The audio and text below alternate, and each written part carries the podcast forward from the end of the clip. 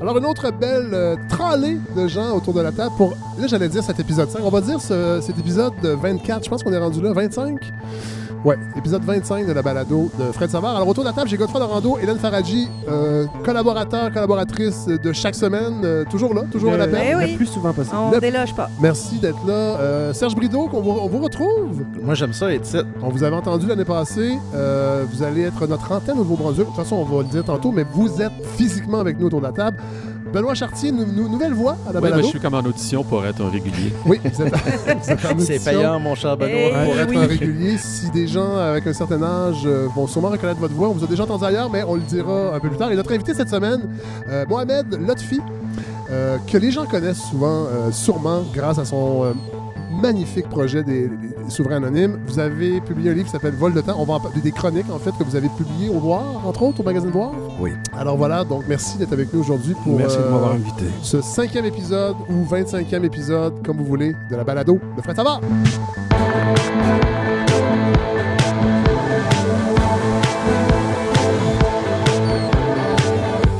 Et voilà, oui, semaine, euh, semaine de nouveau gouvernement libéral euh, minoritaire. Euh, D'ailleurs, il faudrait peut-être avertir Justin Trudeau. Il a pas l'air d'être au courant qu'il est un gouvernement minoritaire. Il parle comme s'il était majoritaire, sans aucun compromis. On dit fake it till, till you make it. Exactement. Mais en même temps, on a hâte qu'il soit majeur tout court. hein. Ça ferait du bien, un premier ministre qui agit en adulte. Évidemment, cette semaine, si vous avez écouté la radio, c'est la crise en Alberta. On va peut-être perdre euh, l'Alberta. Euh, donc, c'est ça. C'est vraiment, en tout cas, Radio-Canada, c'était beaucoup ça. Est-ce que l'Alberta va, va, va-t-elle décrisser de notre euh, beau pays? Et je vous invite à lire. Là, j'en parle tout de suite.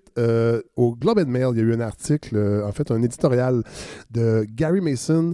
No one should feel sorry for Alberta, parce qu'évidemment, c'est une pétromonarchie, l'Alberta, qui a décidé d'abolir toute taxe et d'attendre les revenus. Et là, évidemment, on nous fait. Évidemment, moi, je trouve ça intéressant qu'une province se pose des questions dans son rôle euh, et sa, sa place dans le Canada. On connaît bien ça au Québec. C'est déjà arrivé, hein? ça, Oui, ouais. c'est oui, déjà arrivé un petit peu. Serge Brideau, vous qui êtes, euh, qui êtes peut-être le plus canadien. euh, Très de canadien. nous Moi. Comment vous réagissez à ça, vous? Moi, en Alberta? 95, à sé- séparation en 95, j'avais 15 ans, puis Oui. euh, on avait très peur, tu sais, euh, ça passait proche, je sais pas si vous vous rappelez, so- pour moi, c'est toujours une espèce, j'étais content que ça n'a pas passé. Oui. Parce que, mais ça, je suis content que ça passe aussi proche parce qu'on dirait qu'après ça, ben, vous avez le gros bout du bâton, puis Oui. euh, ça, il y a eu des répercussions. Là, on n'a plus de bâton. Mais À l'époque, on a déjà eu un bâton. Oui, c'est déjà un bâton. Mais, euh, comme euh, Denise euh, Bombardier le pense, c'est pas important ce qu'on a à dire. on est juste, on est à veille d'être. Mais sachez, Serge Brideau, à la balado de Savard, c'est très important d'entendre merci parler beaucoup euh, de, de m'avoir ici. des francophones partout au Canada. Euh, tant que le Canada existe. On a, on a un nouveau chroniqueur, Benoît Chartier. Euh, on vous a déjà entendu à la tête ailleurs. Nous, on se connaît depuis longtemps. Oui. Ça fait longtemps qu'on essaie de trouver une façon d'être... euh, Je vous connais d'ailleurs, Fred, depuis euh, Les Amants d'Esther. Les Amants d'Esther, Godefroy, c'était notre groupe. C'est là qu'on a commencé à faire de la radio à CISM, les Amants d'Esther, et on avait à l'époque des Tous les trois? Non, non, Non? non, moi, je Ah, les ok. connaissais, je les écoutais, mais. euh, Et c'était à partie. ça a été mon université, moi, de la radio. Trois ans, à chaque semaine, de 95 à 98, les Amants d'Esther. Et, euh, et à un moment donné, on voulait faire de la télé. On se trouvait bien bon. On avait fait un démo sur une cassette et on était allé voir une Est-ce qu'on compagnie. peut retrouver ça? Oui. Bon, là, on a la cassette physique. On n'a pas l'audio, malheureusement, parce que c'est très difficile. Évidemment, on va mettre la, la photographie de la cassette sur la page Facebook. C'est vrai. C'était la dernière émission de 1997 euh, et euh, on était allé voir Pram, qui était une Oui. compagnie à l'époque de production télé qui faisait euh, Surprise, surprise. surprise, surprise avec Marcel Béliveau, Pierre une Huet. grosse production, là. Grosse production et euh, Benoît était là. Oui. Et euh, on avait essayé des affaires, puis ça n'avait pas marché. On nous avait cavalièrement dit de prendre nos choses et de nous en aller. Je me rappelle, j'étais allé dîner avec Pierre Huet parce qu'on avait fait une demande d'argent pour développer. C'était quelque chose comme 35 000 qu'on avait demandé. Ce qui, à l'époque, était quand euh, même assez colossal. C'est comme un runner dans votre vie, hein? Oui. Demander de l'argent comme On- ça. Oui, euh, mais ouais. merci de nous, de nous tendre la perche. On est en campagne de financement présentement. Oui, pour que tous les gens autour de la table, euh, les, collaborateurs, se, soient payés, mais en même temps, ça va au-delà de ça. C'est se, donner les moyens que cette balado perdure dans l'année, se donner les moyens de faire euh, différentes déclinaisons de la balado. Oui, en, en revue d'actualité comme ça chaque semaine. Des fois, ça va être avec des peut-être des entrevues plus longues avec euh, moins de gens pour approfondir un sujet. Aller en région, évidemment, euh, n'importe qui peut acheter un épisode, monter un épisode avec nous, mais si on avait les moyens de nous-mêmes décider, hey, on s'en va la semaine prochaine en Gaspésie, bon, alors c'est pour ça qu'on est en campagne de, de financement. Ça se termine le 24 novembre sur la- le site de la ruche. On est à 56% Aujourd'hui, on est à 56% Il paraît, les statistiques sont euh, à peu près, je pense, 95% de chances de réussite quand les projets en financement participatif atteignent 60 Alors, on est à 4% de s'assurer à peu près d'avoir notre, euh, notre objectif. On n'est on est même pas à la mi-campagne. Je pense que ça va être dans deux jours. Fait que ça va quand même bien, mais là, il faut, euh, il faut, il faut poursuivre les efforts et, euh, et voilà. Mais là, attendez, je suis là, là. Fait que ça va. ça risque de débloquer. ça risque de Chez les 60 ans et plus, il risque d'avoir euh, une, belle, euh, une belle réverbération. Benoît Chartier, vous êtes là parce que vous avez un concept de chronique que je trouve extraordinaire, surtout en lendemain de campagne électorale où il y a beaucoup de perdants, il y a beaucoup de deuxièmes Ah oui. qu'on va malheureusement oublier, mais il ne faut pas faire ça. Ah, des fois, heureusement, Oui. j'avoue. Oui. Ben, Il n'y a personne qui va être deuxième. Hein. Personne n'aime ça, être Non. deuxième. Euh, Il y a quelqu'un, il y a des gens qui disent le deuxième, c'est le, le premier des, des perdants. Oui. Oui. Mais, mais moi, j'aime ça. J'aime les deuxièmes. Et des- je vais en parler des deuxièmes. On, va- on va en parler plus tard, mais il y a des belles personnes dans Oui. l'histoire. Euh, on, on va ratisser large, musique, euh, bon. Exploration, Euh, sport et tout. voilà. Euh, bon, évidemment, j'ai regardé la soirée électorale sur ma télé euh, en zappant, euh, en bon euh, boulimique de la chose politique. Euh, j'ai zappé à Radio-Canada, à CBC, à TVA. À Radcan, on, avait, on a eu un beau moment père-fils Ben oui. avec euh, Gilles Duceppe et son fils euh, Alexis Le Trotteur, qui, est à, euh, qui se présente au Lac-Saint-Jean. Ça, c'est une blague pour les plus vieux. Les gens qui étaient abonnés à Vidéopresse. Euh, bon, c'était touchant. Euh, bon, avec Justin Trudeau qui était reconduit à la tête du Canada et Gilles qui félicitait son fils nouvellement élu, ça nous rappelait que nous vivons dans une espèce de monarchie douce où euh, le pouvoir se passe de façon héréditaire. On va aller écouter l'extrait où on entend M. Duceppe et son fils euh, se faire des mamours. Ben bravo, mon gars. Écoute, euh, tu disais, on, il vient de te dire que tu étais le fils de, de- de- de Gilles Duceppe. Moi, j'étais le fils de Jean Duceppe, qui est devenu mon père. Maintenant, je vais, on va m'appeler le père d'Alexis Brunel Duceppe. bravo, bravo. C'est pas. Il embrasse ta Je mère très fort. je t'aime, je t'aime, je t'aime. Moi aussi, je t'aime beaucoup. Oh, ouais, beau moment quand Oh, même. c'était Ouais. beau. Moi, j'ai tendance à me méfier de, de- de l'émotion. Vous êtes Qu'on- qu'on- qu'on- cynique. non, non, je trouve que l'émotion prend beaucoup de place euh, Est-ce que vous, dans, vous dans les des- médias. vous méfiez-vous des gens en général? Non, Non? Sauf que là, c'était beau de voir des hommes se dire je t'aime. Je pense que c'est Ben quand même oui. assez rare que, que ça arrive. C'est pas la première fois, cela dit, que des pères-fils en politique se disent je t'aime. On a un autre extrait qui date quand même de quelques années. On vous propose de l'écouter. The woods are lovely, dark and deep. He has kept his promises and earned his sleep. Je t'aime, papa. Évidemment, il- le père ne pouvait pas répondre puisqu'il était décédé. C'était Pierre-Éliott Trudeau. En fait, c'était au funérailles de Pierre-Éliott Trudeau où Justin avait fait une élégie. C'est une des rares fois où un Québécois a dit Je t'aime à Pierre-Éliott Trudeau, quand même. Bon, là, franchement, Benoît. bon point.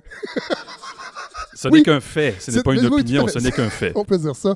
Euh, Serge Brideau, j'imagine que ça vous. ra- Ben, Vous êtes peut-être trop jeune. Est-ce que vous vous rappelez de- des funérailles télévisées de Pierre-Éliott Trudeau? Ben, non, je suis pas si jeune que ça. Je suis né en 80. Oui, euh, je me rappelle. OK. Qu'est-ce que ça euh, vous. euh, euh, Ben, nous autres, Pierre Trudeau, euh, c'était pas. chez nous, je trouve que. Ben, moi, Vous j'ai. n'avez pas le même rapport que les Québécois, non, je pense. non hein. pas du Ouais. tout. C'est ça. Moi, je pense que mon père a toujours, euh, m'a toujours dit que, tu sais, mon père, c'était un NDP, euh, NPD dans Ah le ouais, fond hein? du cœur, mais il a toujours aimé euh, Pierre Trudeau. Puis, c'était pas plus que ça en Mohamed, Acadie. euh, notre fille? Moi, je pense, si je me rappelle très bien, au même moment où, où, euh, Justin disait je t'aime à son père, Pierre Falardeau, de l'autre côté, il était venu s'assurer si on avait bien cloué le cercueil.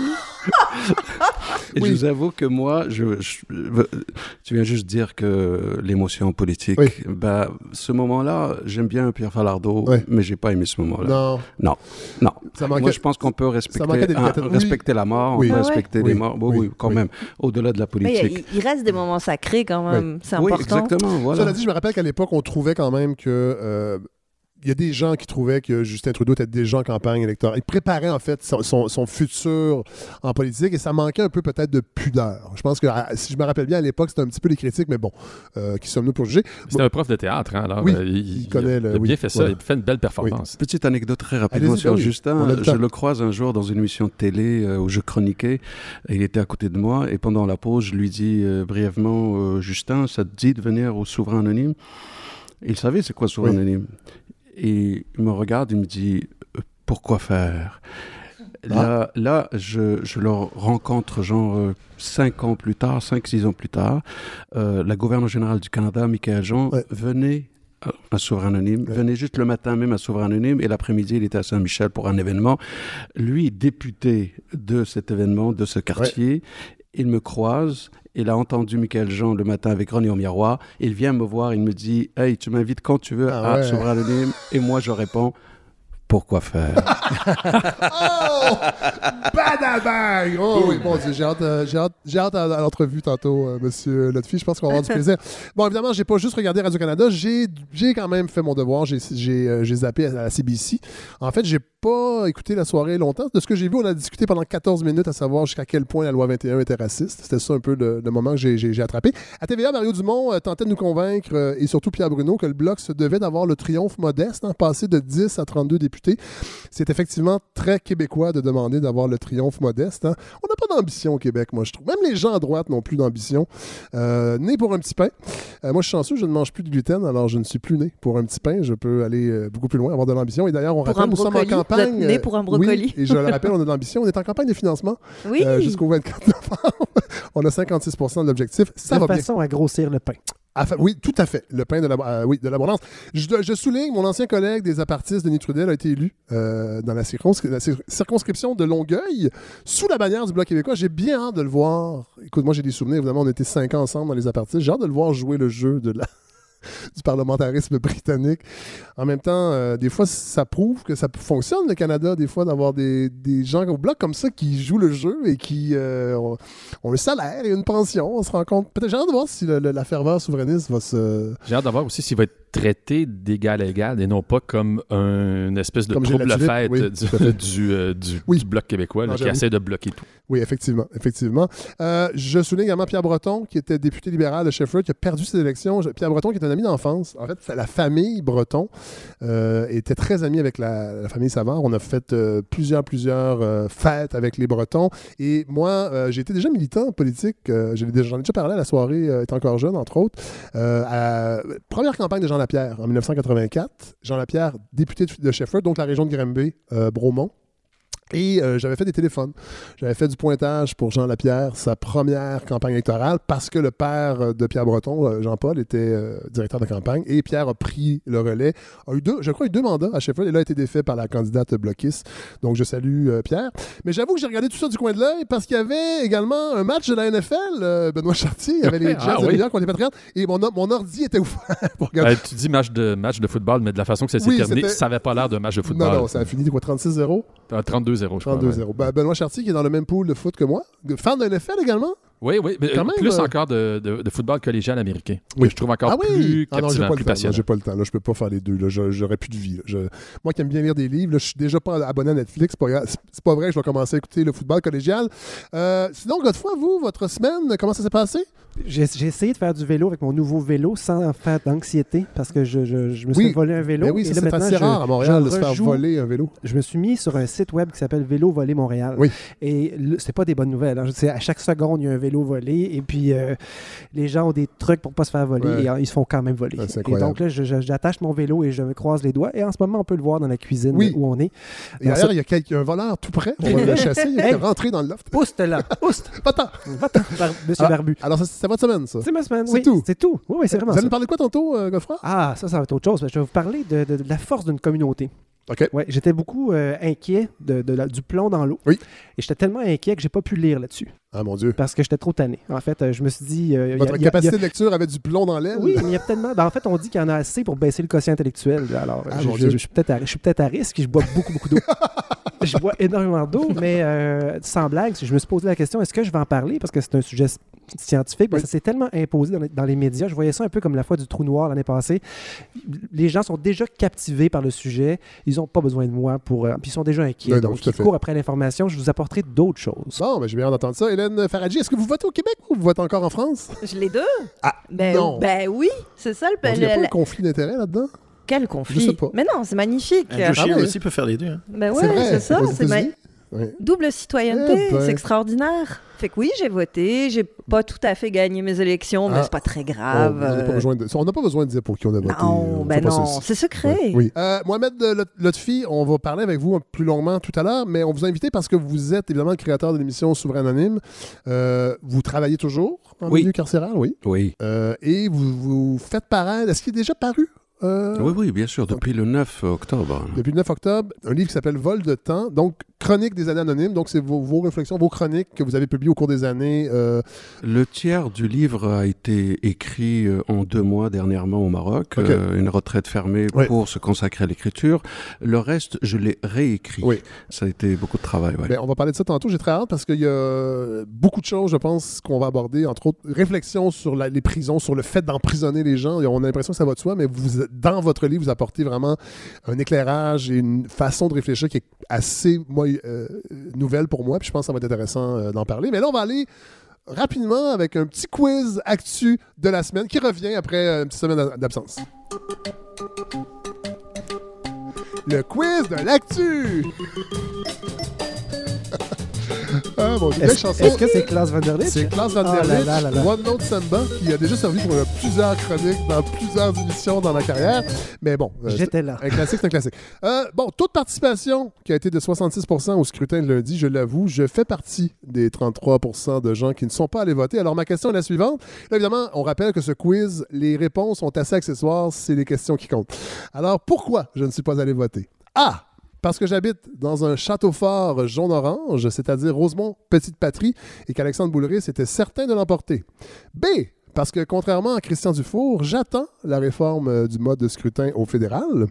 C. Parce que, comme l'humoriste Coluche, je suis d'avis que si voter changeait vraiment quelque chose, ça ferait longtemps que ce serait illégal. Ou D. en tant qu'hétérosexuel blanc de plus de 45 ans, j'avais peur de voter conservateur malgré moi. Est-ce que, je peux dire Vous n'êtes E? pas obligé de. Oui, c'est parce que vous êtes, vous êtes immigrant illégal, vous n'avez pas vos papiers.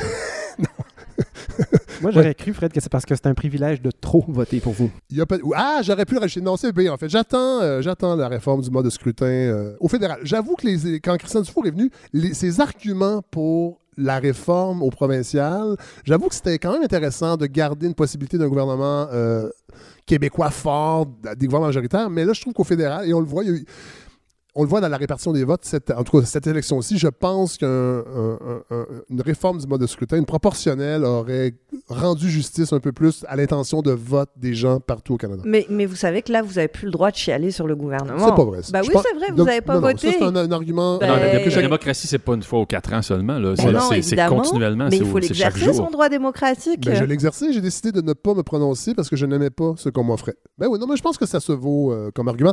On aurait dû inviter euh, Francis Dupidéry. J'ai pas eu le temps de lire son livre. Il y a un livre là-dessus sur l'abstentionnisme. Prochaine élection, avec un gouvernement minoritaire, ça ne saurait tarder. Alors je vais le lire et je vais pouvoir le réinviter. Deuxième question, je vous fais entendre cet extrait. Nous allons continuer de nous battre pour la liberté, la responsabilité, l'équité et le respect. Nous serons plus forts la prochaine fois. Ce n'est qu'un début pour le Parti populaire. Alors, Maxime Bernier, bon, a perdu ses élections euh, dans sa circonscription de Beauce. Les humoristes de la chose politique sont en deuil. Maxime Bernier nous quitte, virgule, pour un monde meilleur. Euh, que fera Maxime Bernier après sa carrière politique? Telle est la question. A. Il va enfin terminer son secondaire 5 et entamer des études collégiales en sciences pures pour prouver que le réchauffement climatique n'existe pas. B. Il va retourner dans la marge d'erreur, là où il n'aurait jamais dû sortir. Évidemment, dans un sondage, c'est souvent 3% C'est à peu près ce que... Et en fait, c'est même pas ce qu'a eu son parti aux élections. C'était dans les sondages. Je pense qu'il y a eu euh, Moins que ça. 1.2, ouais. quelque chose comme ça. C. En tant que libertarien, il va gagner sa vie à faire des manucures sur les ongles des doigts de la main invisible du marché. D. Il va faire une vidéo en duplex avec son père euh, Gilles pour lui dire qu'il l'aime, Gilles Bernier, qu'on a déjà reçu à la balado l'an dernier. Et E, comme tout bon politicien de droite, il va retourner pratiquer le droit dans un gros bureau fédéraliste à 600 000 piastres par année. Et là, je vous laisse aller avec peut-être d'autres choix de réponse que j'ai pas. Que va faire Maxime Bernier après euh, sa carrière politique, à votre avis? Ben, je vois, je vois pas, qui- quelque part, non? je vois pas qui le paierait 600 000 là. euh. C'est encore drôle. Oui, oui, c'est ça. C'est encore drôle. Il paraît que la rumeur veut qu'il soit chroniqueur à la radio, Ah, quelque voilà, part à Québec. c'est sûr. ce que j'ai vu passer sur les médias sociaux. Je ne sais pas jusqu'à quel point c'était sérieux, mais bon, ce serait, ça, ça allait de soi. Dernière question de ce petit quiz de l'actu. François Legault affirme avoir déjà été victime d'intimidation dans sa vie. C'est paru cette euh, semaine dans les médias sociaux. Ma question, à quel moment c'est arrivé? A.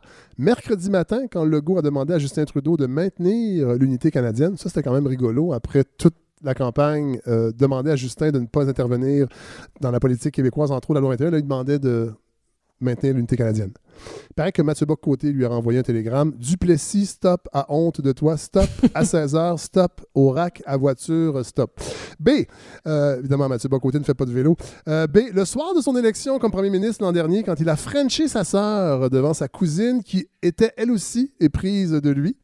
C, L'an passé, quand il a dit que l'Alberta produisait du pétrole sale, on va s'en rappeler également, euh, l'an dernier, il avait été très dur avec le pétrole d'Alberta. Ou D, quand il était petit dans la cour de son école. Et la réponse est D. Euh, je vous lis un tweet de Sébastien Beauvais publié cette semaine. À la consultation publique sur l'intimidation, ça se tenait cette semaine. François Legault révèle avoir été euh, intimidé dans sa jeunesse. Pourquoi? Il se faisait brasser dans la cour d'école parce qu'il était premier de classe, déclare-t-il.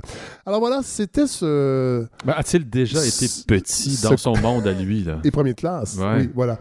Euh, Est-ce que vous êtes en train de dire que c'est quelqu'un qui se...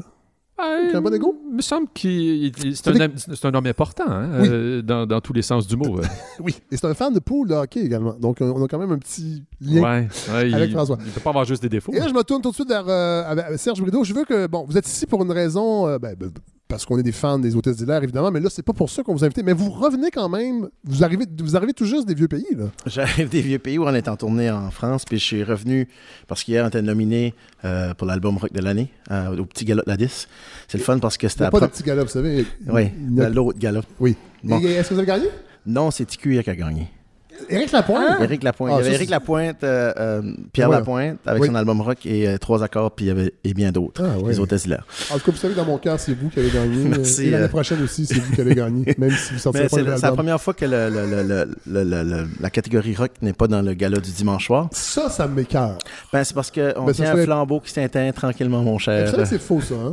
Le rock, est-tu encore en vie? Ben, le rock est très en vie, mais ça, c'est le problème des, plateformes comme, comme euh, Spotify et Apple, c'est qu'ils sur mettent la lumière d'une façon incroyable sur le hip-hop et le R&B, mais la- la- la- l'offre de rock de toute nature, c'est-à-dire du vieux rock, du rock euh, ex- expérimental, a jamais été aussi foisonnante. Et je trouve qu'au Québec, entre autres, sauf qu'on ne l'entend pas à la radio, et ça fait en sorte que les algorithmes propulsent de l'avant beaucoup d'artistes. euh, je dis pas que les gens n'écoutent pas de hip-hop, mais le rock est vraiment très vivant. Mais il est en- à- aux Grammys aussi, on l'a enlevé. Et moi, je vis, euh, je vis une, une époque étrange en ce moment. Mon fils commence à écouter la radio Oui? commerciale. Il se réveille en écoutant C'est quoi FM et je vis, je vis des choses Oui. étranges. Il me parle de tunes qu'il entend. Il me dit C'est quoi cette tune-là? Puis évidemment, c'est de la merde. Ben oui. Ah, il vous savez jamais C'est quoi ça? Pousser la note Non, il ne dira pas ça. Rappelez-vous, euh, rappelez-vous, Godefroy, vos premiers amours Oui, musicaux. mais moi j'écoutais François Pérusse, ça, c'était, Ben, la peine son âge.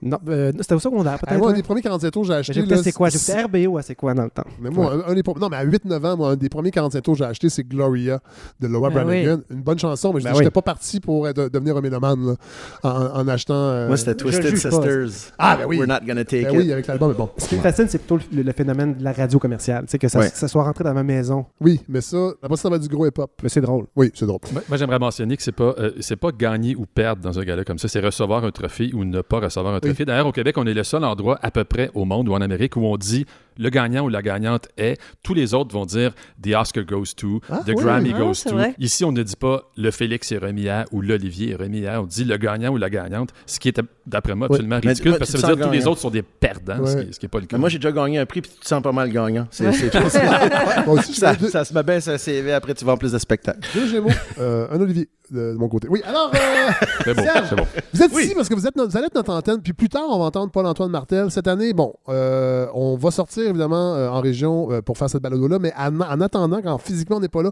on veut avoir des antennes. Et là, je lance un appel à tous ceux qui nous écoutent. Si vous avez envie d'être une antenne pour la balado, vous êtes euh, dans le Bas-Saint-Laurent, vous êtes en Gaspésie, vous êtes aux îles de la Madeleine, vous êtes en Outaouais, écrivez-nous. On cherche des voix qu'on n'entend pas normalement.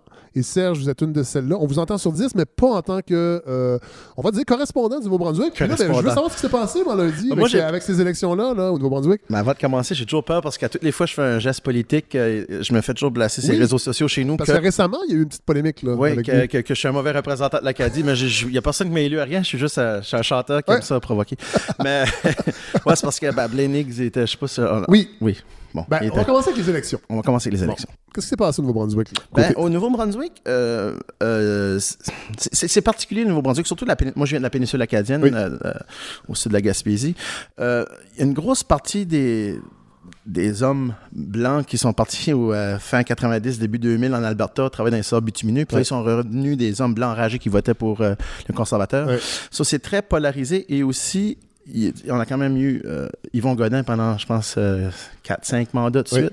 euh, Donc, qui- à peu qui- près 15 ans, 15-20 ans. Quin- ouais, euh, Ouais. 21 ans, je pense Ouais. qu'il était au pouvoir. Donc, euh, c'est très polarisé quand même chez Oui. nous, mais je veux dire, si tu regardes, c'est quand même toujours plus à gauche. On a quand même, Oui. euh, je pense, le sentiment, tout le monde dit, ah, on va voter libéral parce qu'on a peur de. Oui. Euh, c'est quand même, euh, je veux dire, si tu regardes la, la- la côte, la côte Est, ça, ça a quand même été euh, quand même très à gauche, même euh, dans les deuxièmes votes. Oui. Mais le Nouveau-Brunswick, c'est, polarisé beaucoup. Si tu regardes dans les autres, dans les restes de l'Atlantique, c'était beaucoup euh, rouge, Oui. euh, orange, euh, tu Halifax, Et les peu- conservateurs devaient faire une percée. C'était un, un Ouais. des objectifs pour devenir euh, euh, le gouvernement et ça n'a pas fonctionné. Ben, au Nouveau-Brunswick, il y a eu trois sièges et un en Nouvelle-Écosse, Chris d'Entremont. Oui. Puis ça me surprend pas, ça, pour une raison bizarre, la région de la Baie-Sainte-Marie, ils sont très conservateurs, même les artistes. Quand je, Ah ouais? je parle avec eux autres, je suis comme, ah ouais, ok. Mais ouais, je pense que le, le- le patrimoine religieux est encore très fort. C'est encore très catholique à- Ouais, ouais. dans la région de la Baie-Sainte-Marie, même les artistes en tout cas. Mais euh, sauf euh, cette poche francophone-là, je te dirais qu'il n'y a absolument aucune place francophone en Atlantique qui a voté pour le Parti conservateur. Et au Nouveau-Brunswick, bien, bien sûr, euh, je veux dire, Blaine Higgs, c'est un conservateur euh, assez, euh, assez virulent. Oui. Puis, puis quand ce que Andrew Scheer est venu chez nous, ben, il a fait du Québec bashing Oui. comme dans le bon vieux temps. Puis Andrew Scheer était un petit peu mal à l'aise. Il Oui. essaie de se Parce distancer besoin de du ça. Québec, qu'il évidemment, a besoin du Québec, aussi. oui. oui. Mais tu sais, lui, encore, tu comme Blaine Higgs, il, il vient toujours parler à sa base conservatrice, puis surtout qu'il est en compétition avec le parti anti-bilinguiste du Nouveau-Brunswick. So, les observateurs et les gens qui sont euh, qui, qui, qui, qui, euh, de, de, de la politique qui Ouais. sont très impliqués avec le Parti conservateur, j'en ai, j'ai discuté avec un qui me disait on attend de voir ce qui se produit avec euh, le- l'élection euh, des, euh, du fédéral, puis Oui. nous autres, ça se peut qu'on voit une élection, dépendamment Ah des oui. résultats. Mais le gouvernement euh, actuel qu'on est- on est minoritaire. est minoritaire aussi. Oui. OK. Puis là, euh, le, le parti euh, anti-bilinguiste, le People's Alliance Party, qui est euh, en coalition avec le Parti conservateur, eux, euh, ils ont commencé à se, se distancer, ils ont commencé à commencer, en- ils ont- leurs discours sont un petit peu plus à droite Pour faire tomber le gouvernement. pour faire tomber le gouvernement. Il avait Ouais. dit qu'il donnait 18 mois, on est rendu à 15 mois à peu près, so ça s'en vient vers la fin. Je pense que le- les spéculations sont faites, c'est que Cannabis New-Brunswick a perdu beaucoup d'argent Oui. à cause euh, de- du modèle. Donc, ils vont privatiser Cannabis New-Brunswick, puis ça, ils vont partir en élection. Est-ce que c'est lié, ça, le- la santé financière de cannabis euh, Nouveau-Brunswick et les conservateurs au pouvoir? C'est les que libéraux plus de gens fument? C'est pas qu'ils restent chez eux le soir des élections? Ouais. ou- Ouais, je sais, non, je sais pas. Mais c'est- c'est- ben, c'est- le leg de, de Brian Gallant. Je pense que Oui. son, son, sais, il y avait des façons plus euh, qui étaient moins chères, mais lui, il- bon, Brian Gallant a fait ça un peu ça. euh, Le, le libéral. Sortant. Sortant. sortant, oui. mais c'est pour ça que nous autres, tu sais, le- il n'y a pas eu grand surprise chez nous, Ouais. à part que le, le Parti vert, c'est sûr. Oui. Et puis là, j'aimerais, tu sais, je, je trouve que la- à l'analyse de, de, de- de l'élection, je trouve que, que Elisabeth May, malgré je respecte qu'elle prenait pas d'avion, elle aurait dû passer beaucoup plus de temps dans Oui, l'Est. Euh, chez nous, présentement, tu sais, as David Kuhn, qui est le, qui est le chef du Parti euh, vert, puis Ouais. euh, ils sont trois députés. Et, euh, je te dirais, c'est beaucoup. Ben, Fredericton, c'est c'est quand même une. Fredericton, à cause de l'université de, de- University of New Brunswick, c'est quand même une grosse université, Ouais. c'est quand même une ville à gauche. Mais les, les Verts montent beaucoup dans les, dans les régions francophones aussi. Puis je trouve que Elisabeth May a perdu une belle opportunité de venir à la défense des francophones hors Québec, euh, Ouais. de, de- parce que nous, on est plus à gauche, Ouais. euh, tu sais, traditionnellement. Donc, euh, elle a perdu une belle opportunité, je trouve, puis de, de vraiment venir dans les coins, dans, dans le nord de la province, dans la péninsule acadienne, puis, puis d'essayer de militer beaucoup. Benoît Chartier? Et, pourquoi, à ton avis, euh, dans les provinces de l'Atlantique, notre Nouveau-Brunswick, c'est, euh, les gens votent plus Parti vert que dans le reste du Canada? Ben, nous, on est dans une région côtière.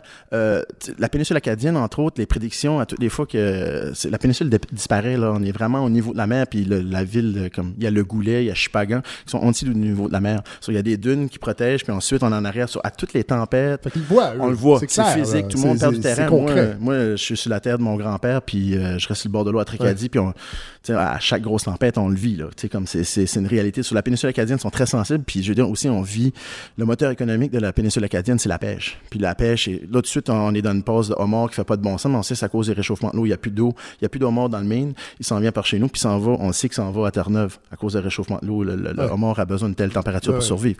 Donc, je pense que les gens sont très connectés à la Terre, puis sont très on est, on est aux aguets du réchauffement climatique. Donc, c'est un discours qui résonne beaucoup chez nous. Puis je trouve qu'Elisabeth May, tu sais, elle va aller le Prince-Édouard aussi. Aller le Prince-Édouard, c'est, c'est, c'est le parti officiel, euh, l'opposition officielle, Ouais. c'est, c'est le Parti vert. Donc, il y avait beaucoup, il y avait beaucoup de terrain à gagner tu sais, sur le dos des libérales qui aurait pu être faite de la part d'Elisabeth May.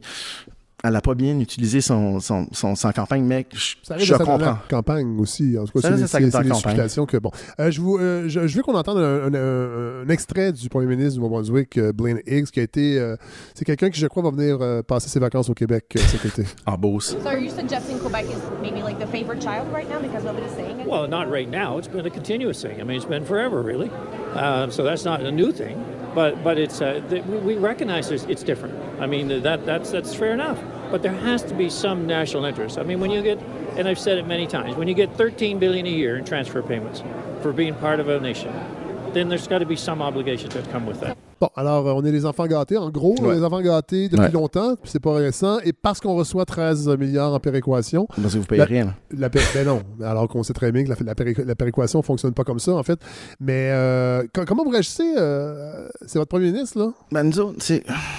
Bla- Blaine Higgs, c'est- tellement. Il Juste-. J'ai mal à la tête. Ouais, J'ai mal à la tête. Moi, euh, la, la- la petite polémique rapidement, c'est quand c'était la fête nationale des Acadiens, Ouais. c'était le congrès mondial acadien qui, qui arrive aux 5 ans, puis on était live à Radio-Canada, Coast to Coast, et euh, il était dans la, la zone euh, VIP, euh, commandité par Irving. Il était le PDG chez Irving. Il faut se rappeler que Blaine Hicks était dans le Parti Corps qui a essayé de, de, il a essayé de briguer la chefferie du Parti Corps. Le Parti Corps qui était Confederation Region, c'est un parti anti-bilinguiste dans les années 90. C'est quand même une personne qui s'affiche dans ses couleurs. Tu sais, je veux dire, il a, il a jamais, puis il a jamais vraiment adressé ça dans- durant les, les dernières élections. Ça n'a jamais vraiment fait un mieux culpa. Tu sais, c'est pas, euh, c'est pas un gars qui avait été voir euh, Dave Matthews en 95 sur l'acide. là. C'est pas une mauvaise soirée. Ça a été quand même, c'est assez intense. tu sais, Je veux dire, le personnage. Puis euh, c'est ça pendant la fête nationale des Acadiens, mais j'ai fait un doigt d'honneur à, à, à Monsieur X parce que c'est tout. Il est arrivé là à- habillé en bleu avec un chapeau de cowboy Ah ouais, avec un ouais. drapeau acadien dessus. J'ai fait garde là, ça suffit les jokes là. À côté de Justin Trudeau, il était devant moi, je les voyais. J'ai fait le doigt d'honneur. Puis j'étais juste plus capable.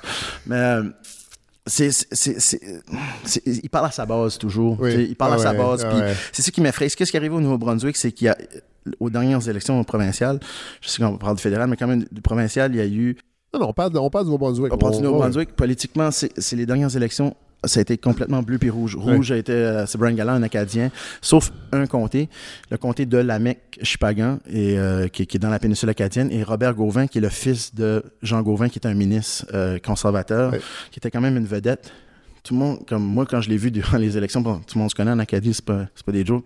Qu'est-ce que tu fais? tu vois, tu sais, c'est sûr que là, si qu'il rentre, c'est comme si on donne la permission aux anglophones, unilingues anglophones avec un, avec un discours anti-francophone, ouais. d'être au pouvoir. On le normalise. On, On normalise, normalise. ce discours-là. Quand il rentre au pouvoir, Robert Gauvin, moi j'ai écrit personnellement un email, puis pas mal toute l'Acadie, euh, il a écrit là, va indépendant. tu vas être le Ouais. gars qui a le plus de pouvoir. Ouais. Il a quand même resté, il suit le parti. Euh, Là, on a ouvert, euh, on dirait, on a ouvert euh, une, boîte de Pandore. C'est juste, là, on, s- il y a, il y a, on s'est accepté. C'est accepté de, Ouais, de- c'est de- ça. ce discours-là. Ouais. C'est, c'est des vieux discours qui reviennent. C'est un petit peu du populisme. Puis c'est, là, on est pris dans un drôle, on est pris dans un drôle de tourbillon tout de suite au Nouveau-Brunswick. Puis je sais pas parce que le, Parti libéral aussi, c'est, c'est un francophone. C'est pas un francophone, c'est un anglophone. Ouais. C'est- ça change un peu politiquement. Puis c'est un peu triste pour nous autres. C'est comme, c'est comme s'il dédouanait un peu la, la haine des francophones. Ben oui. Ouais. c'est ça. Oui, puis c'est toujours un vieux discours. C'est toujours, moi, ce qui, ce qui m'agace toujours dans ce discours-là, c'est toujours comment est-ce qu'on dépense d'argent pour les Français. Tandis qu'on. C'est comme si c'était pas normal, il y a des francophones, puis c'est une dépense. C'est une dépense, c'est ça. Puis tandis qu'on est à côté du, du Québec, qui quoi, vous êtes 7 millions Oui. francophones. Euh, Il y a beaucoup de, Ça il y a coûte beaucoup très de cher, bureaux. c'est une grosse dépense pour le Non, mais il y a Québec, beaucoup, de, francophones. il y a beaucoup de bureaux de chefs qui viennent à, à- à Moncton. ouais. Il y a beaucoup de, tu sais, Moncton, c'est une ville euh, où le taux d'éducation est assez élevé. Ouais. Il y a beaucoup de bureaux à Moncton qui viennent s'installer à cause, justement, on est bilingue, Ben on est à côté du Québec, on peut desservir. Il y a beaucoup de call centers, il y a beaucoup de jobs qui se créent, il y a beaucoup Ouais. d'économies qui se créent au Nouveau-Brunswick à cause de la francophonie. Puis on, on, ils mesurent jamais ça dans les, dans les, dans les, dans ces discours-là, qui, qui est très simpliste, puis qui, qui franchement, qui m'agace. Ben, Serge Bruno, merci euh, de ce, ce compte-rendu. On a l'impression d'être euh, à Tracadie. Et on va se reparler très, on va se reparler très bientôt, parce que visiblement, avec un gouvernement minoritaire, là, ça va risque de tomber. On va être en élection. Merci, Serge.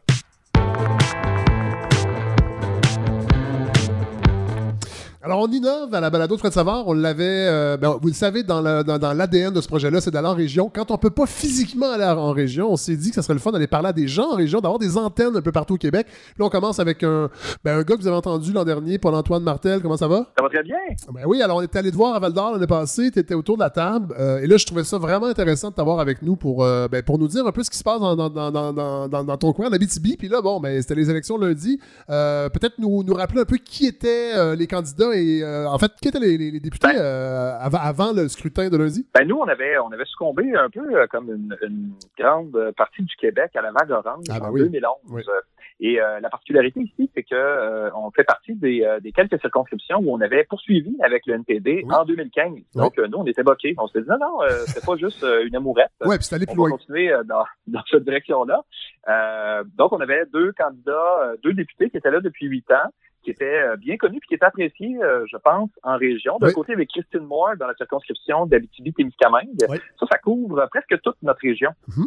C'est-à-dire le coin de Lassar au nord-ouest, Amos, Rouen-Noranda, le Témiscamingue. Oui. Puis euh, il y a la circonscription d'Abitibi, Bay James, Nunavik, EU. Oui. C'est une circonscription qui est assez immense, qui couvre la région de Val d'Or et, qui ensuite de ça monte vers le nord et qui englobe presque tout le nord du Québec, donc tout le territoire cri et tout le territoire des Inuits également. Ah ouais, ouais, ouais. Donc, une, quand même une disparité euh, sur le plan euh, de la population, en fait, du profil de la population là, pour, pour cette, ce, ce- ce comté-là. C'est clair. Ouais. C'est clair. Et c'était Roméo Saganache, donc euh, qui, est- qui est membre de la Nation Cri, qui représentait cette, euh, cette circonscription-là. Donc les deux ont choisi de ne pas se représenter. Ce qui fait que là, c'était ouvert. On avait toutes sortes euh, bon, de, de candidats qui se présentaient. Chez les conservateurs, on a choisi d'y aller du côté municipal, c'est-à-dire le maire de Malartic dans Abitibi Bay James, Nunavik et You, et l'ancien maire de Rouen-Noranda dans Abitibi-Témiscamingue.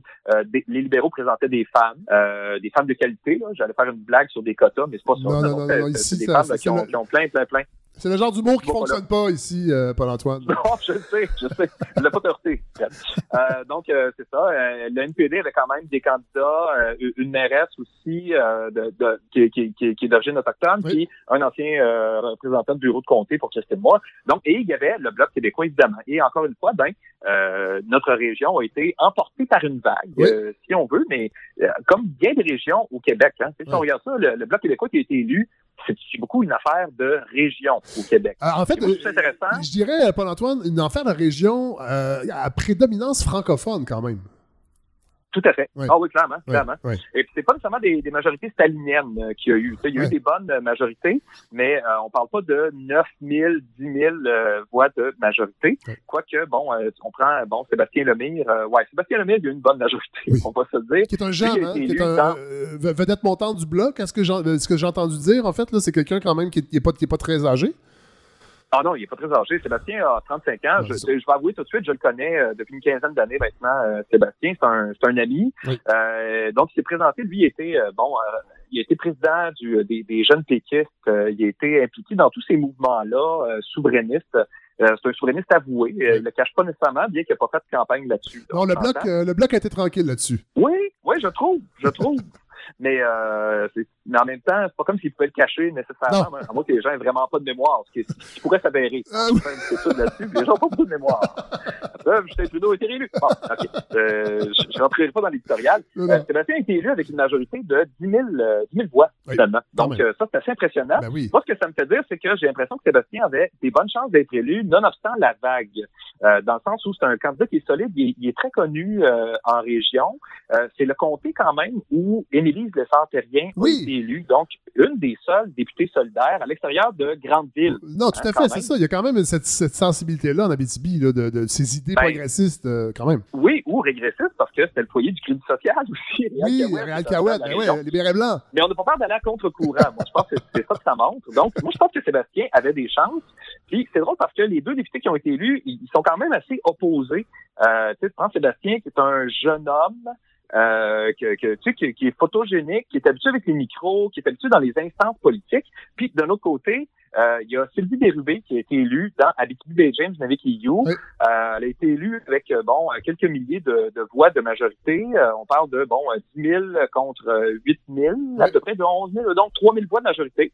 Euh, mais elle, c'est une, une femme plus âgée, retraitée, euh, milieu euh, milieu de la santé, euh, assez low profile.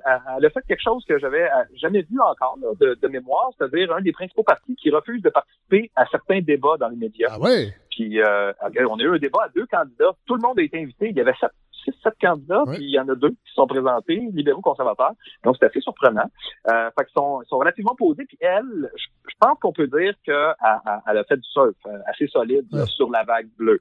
Puis ça l'a amené jusqu'à un poste de député. Peut-être même qu'elle est surprise aujourd'hui d'avoir été élue. Mais euh, donc elle a quand même fait campagne, elle est allée rencontrer des gens, mais c'est pas le profil type de politicien. Puis je pense pas que ça va devenir une étoile montante du bloc québécois, à moins qu'elle ait un potentiel inouï euh, qu'elle a enfoui pendant la campagne. Mais je trouve que ça aurait été contre-productif de faire ça. C'est, là qu'il faut que tu le sortes, ton potentiel. Mais bon, fait que c'est ça. Une circonscription assez particulière ici à Bétis Beijing avec les You. Puis je, je tiens à, à dire qu'on fausse peut-être la perception. On a l'impression que le bloc a balayé le Québec parce que quand on regarde la carte, il y a du bleu partout. Mais il faut se dire que juste notre circonscription occupe à peu près euh, 45% de la superficie du Québec. Fait que, ça, on s'excuse. Mais, mais le bloc est bien content. puis Je suis sûr qu'il en, il en distribue des cartes sur les, les réseaux sociaux pour montrer qu'il y a une vague bleue au Québec. Mais effectivement, mais ça, c'est, quand quand même un défi pour les, les députés de, parce qu'évidemment, tu veux te promener dans ton dans ta circonscription. Quand tu es élu pendant les, les quatre ans, normalement, tu es représentant de ta circonscription. C'est quand même un défi sur le plan logistique,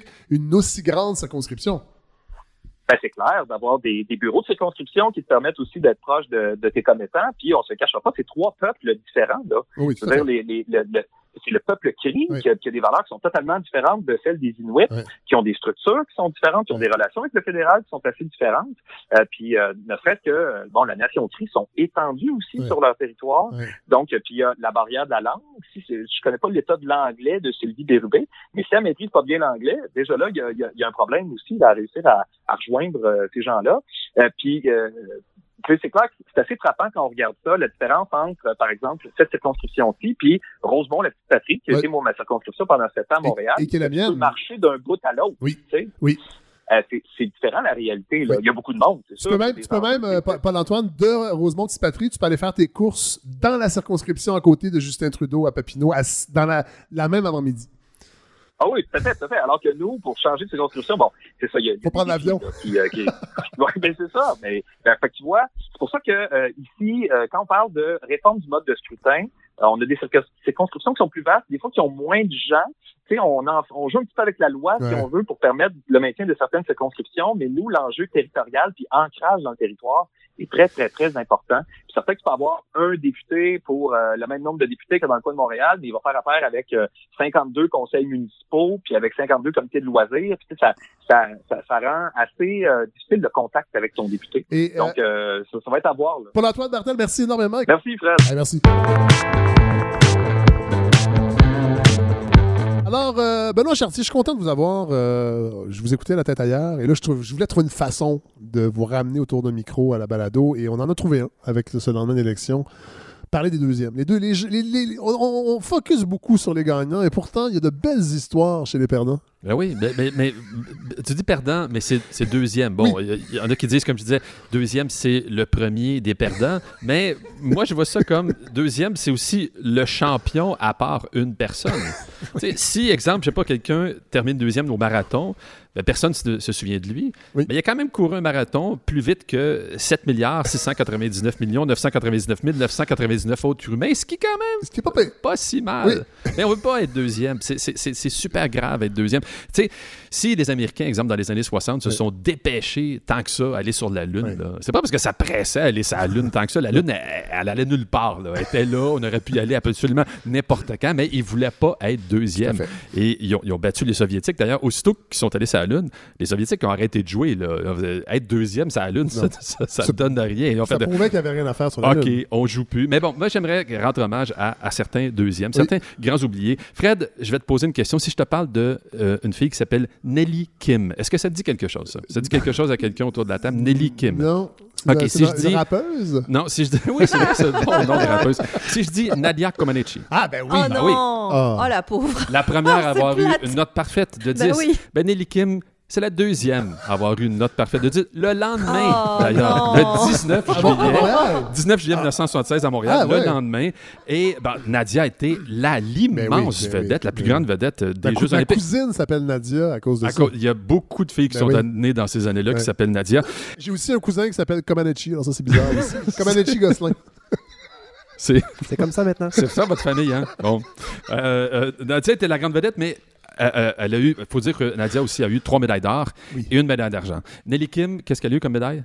Trois médailles d'or, une médaille d'argent. Ben voyons. Mais personne, Ben voyons. personne ne se rappelle parce que Nelly Kim était la, la deuxième. Si, si je te parle maintenant de Robert Falcon Scott, ça c'est un peu plus triste encore. Je sais pas si ça vous dit quelque chose.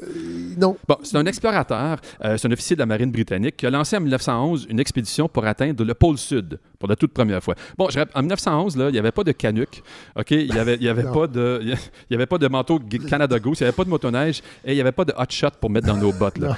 Aller au pôle Ah sud non, de c'est fou, 1911, c'est incroyable. C'était quelque faisait froid chose. dans ce temps-là. Oui, en plus. C'est en- c'est encore plus froid. Ça n'avait pas commencé de fondre encore. Même que ça gelait un petit peu plus. Donc, il, il- il fallait marcher jusqu'au pôle Sud en transportant tout son équipement, deux, trois mois de nourriture et une petite note en passant. Il se déplaçait beaucoup en traîneau à chiens et euh, il partait avec une soixantaine de chiens et habituellement, il revenait avec sept ou huit chiens. Ah ouais. Je vous laisse euh, imaginer ce qu'il faisait avec euh, euh, les autres chiens. Alors, Il les mangeait? Oh oui, ils les mangeaient. En, euh, Ah, en- ouais. euh, sur le chemin du retour, c'était une partie de leur nourriture. Ah oui. C'était, c'était les chiens. il n'y avait, Euh, pas- donc, avait pas de lentilles. Au pot, euh, Non, mais pas- pas- il lentilles, pas euh, être oui. vegan. Ça Non, tire mais pas on- un traîneau des lentilles. En plus, c'est- ben, plus, plus il avance, moins ils sont de gens. Donc, Oui. euh, moins il y a de. de- de- Ah, ben oui. Oui, ça, On a- on a ça besoin tire de pas moins de protéines. C'est ça, Ah ouais. besoin de moins de protéines. Robert Falcon Scott a atteint le pôle Sud le 17 janvier 1912. Et comment il a su qu'il était exactement au pôle Sud? Parce qu'il y avait un beau Ah, drapeau de la Norvège qui, était- été- qui avait été planté par Raoul Amundsen Ben à peu oui. près trois semaines avant. Aïe, aïe. Cette histoire-là se finit assez, euh, assez mal, par exemple, parce que, euh, euh, en fait, Robert Falcon Scott, quand tu as vu le drapeau de la Norvège, euh, il en est pas revenu, euh, Ben littéralement, c'est-à-dire euh, sur le s'est chemin du mourir? retour. Ah non, ils ne sont pas laissés mourir, mais euh, Mais ils sont pas perdus. Ah, ouais. Et ça n'a pas marché. Toute, toute l'expédition, Ah, à peu Dieu, près, est décédée. Le monde artistique, là, là, là, il y en a beaucoup de deuxièmes. Ben oui. Mais c'est moins pire des fois. Euh, ça se termine pas toujours mal. Les Grammys, ok, Oui. il y a une catégorie qui s'appelle Best New Artist. Ça, c'est comme, comme la meilleure, une espèce de meilleure recrue, Oui. la recrue de l'année. En 1971, euh, le Grammy fut remis au, au duo The Carpenters. vous vous Ah, rappelez oui. The Carpenters? Hein? Ah, on écoute ça. Ma soeur écoutait ça. Je pense que pas beaucoup d'hommes hétérosexuels à l'époque qui écoutaient The Carpenters. Non, je sais, mais moi j'étais jeune, j'étais pas encore, je savais pas encore, j'ignorais que j'étais hétérosexuel, alors j'avais du plaisir avec les 47 tours de ont- ce duo-là a reçu le, le meilleur euh, nouvel artiste de l'année. Et euh, parmi ceux qui ont terminé deuxième, il y avait un certain euh, Elton John. Ben voyons. Oh, ben là. Ça ça s'est Ben oui. pas, ça s'est- ça s'est- ça s'est pas mal terminé pour Non. lui, par exemple. Finalement, après ça, c'était chiens, pas pire. Non, il n'est pas obligé de... Notons que l'année précédente, euh, il y avait un groupe aussi qui était passé dans le beurre dans cette catégorie. Euh, C'était Led Zeppelin. Ah, mon Oh. Dieu! Led Zeppelin non plus n'avait pas gagné. En 79, Hey, quand là, il y avait hein. vraiment un Ça beau donne une idée de la valeur réelle des gars-là. Ben oui. Ben, un petit peu, Oui, oui. Serge, avez gagné finalement. de pas avoir gagné, vous avez gagné. Je me rappelle entre autres que euh, Sylvie Moreau avait déjà gagné le Genie, donc meilleure actrice au Canada pour le film Maelstrom, et elle n'était pas parmi les cinq finalistes pour Les Jutras. C'est- Ça, ça arrive. Donc, elle était meilleure Ah. au Canada, mais pas dans les cinq meilleurs au Québec. Ça arrive. Bon, c'est ça. Euh, en 79, il y avait vraiment un beau millésime dans euh, meilleur nouvel artiste. Il y avait The Cars, Ah oui. Elvis Costello. Rick O'Casey qui nous a quittés il n'y a pas si Oui, longtemps. oui, pas hein. récemment. Il y avait Elvis Costello, Ah, puis il y avait Toto, quand Ah, même, oui, des, oui. des belles carrières. Oui. Mais c'est pas eux qui ont gagné. Ben Ils ont tous fini deuxième. Euh, le légendaire groupe A Taste of Honey. Hein? Ah, voyons. Ah. Boogie, oogie, oogie. Ça Hein? a dit absolument. Boogie, oogie, oogie. Ça a Ben traversé. Je vais dire aux gens que ça ne jouera pas à la Taverna le 2 novembre lors de ma prochaine prestation de DJ. Chanson qui a traversé les générations sans laisser de traces, cependant. C'est Oui. ça, c'est ça qui est, qui est dommage. Euh, autre, autre bon exemple aussi de quelqu'un qui est arrivé deuxième, même troisième en Oui. fait, euh, Star Academy. Oui. Vous vous rappelez la première édition? Le Oui, gagnant, c'était Wilfred. Wilfred. Wilfred Oh, de Wilfred Boutier. Boutier. C'est vrai. Et qui avait terminé troisième cette année-là? Euh, Marie-Mé? Marie-Mé. Ah, ouais. Elle non ben plus, voilà. ça c'est pas trop, ça c'est c'est terminé euh, aux bien, mais Oscars. c'est pas- C'est pas Ah, terminé. aux Oscars. Non, Ben c'est oui, pas terminé. Non, c'est- c'est- non, effectivement, Ah, ben, c'est loin d'être On terminé. pas, Non, non, non, j'ai pas, j'ai pas de scoop là-dessus. pas J'ai malheureusement. de scoop On là-dessus.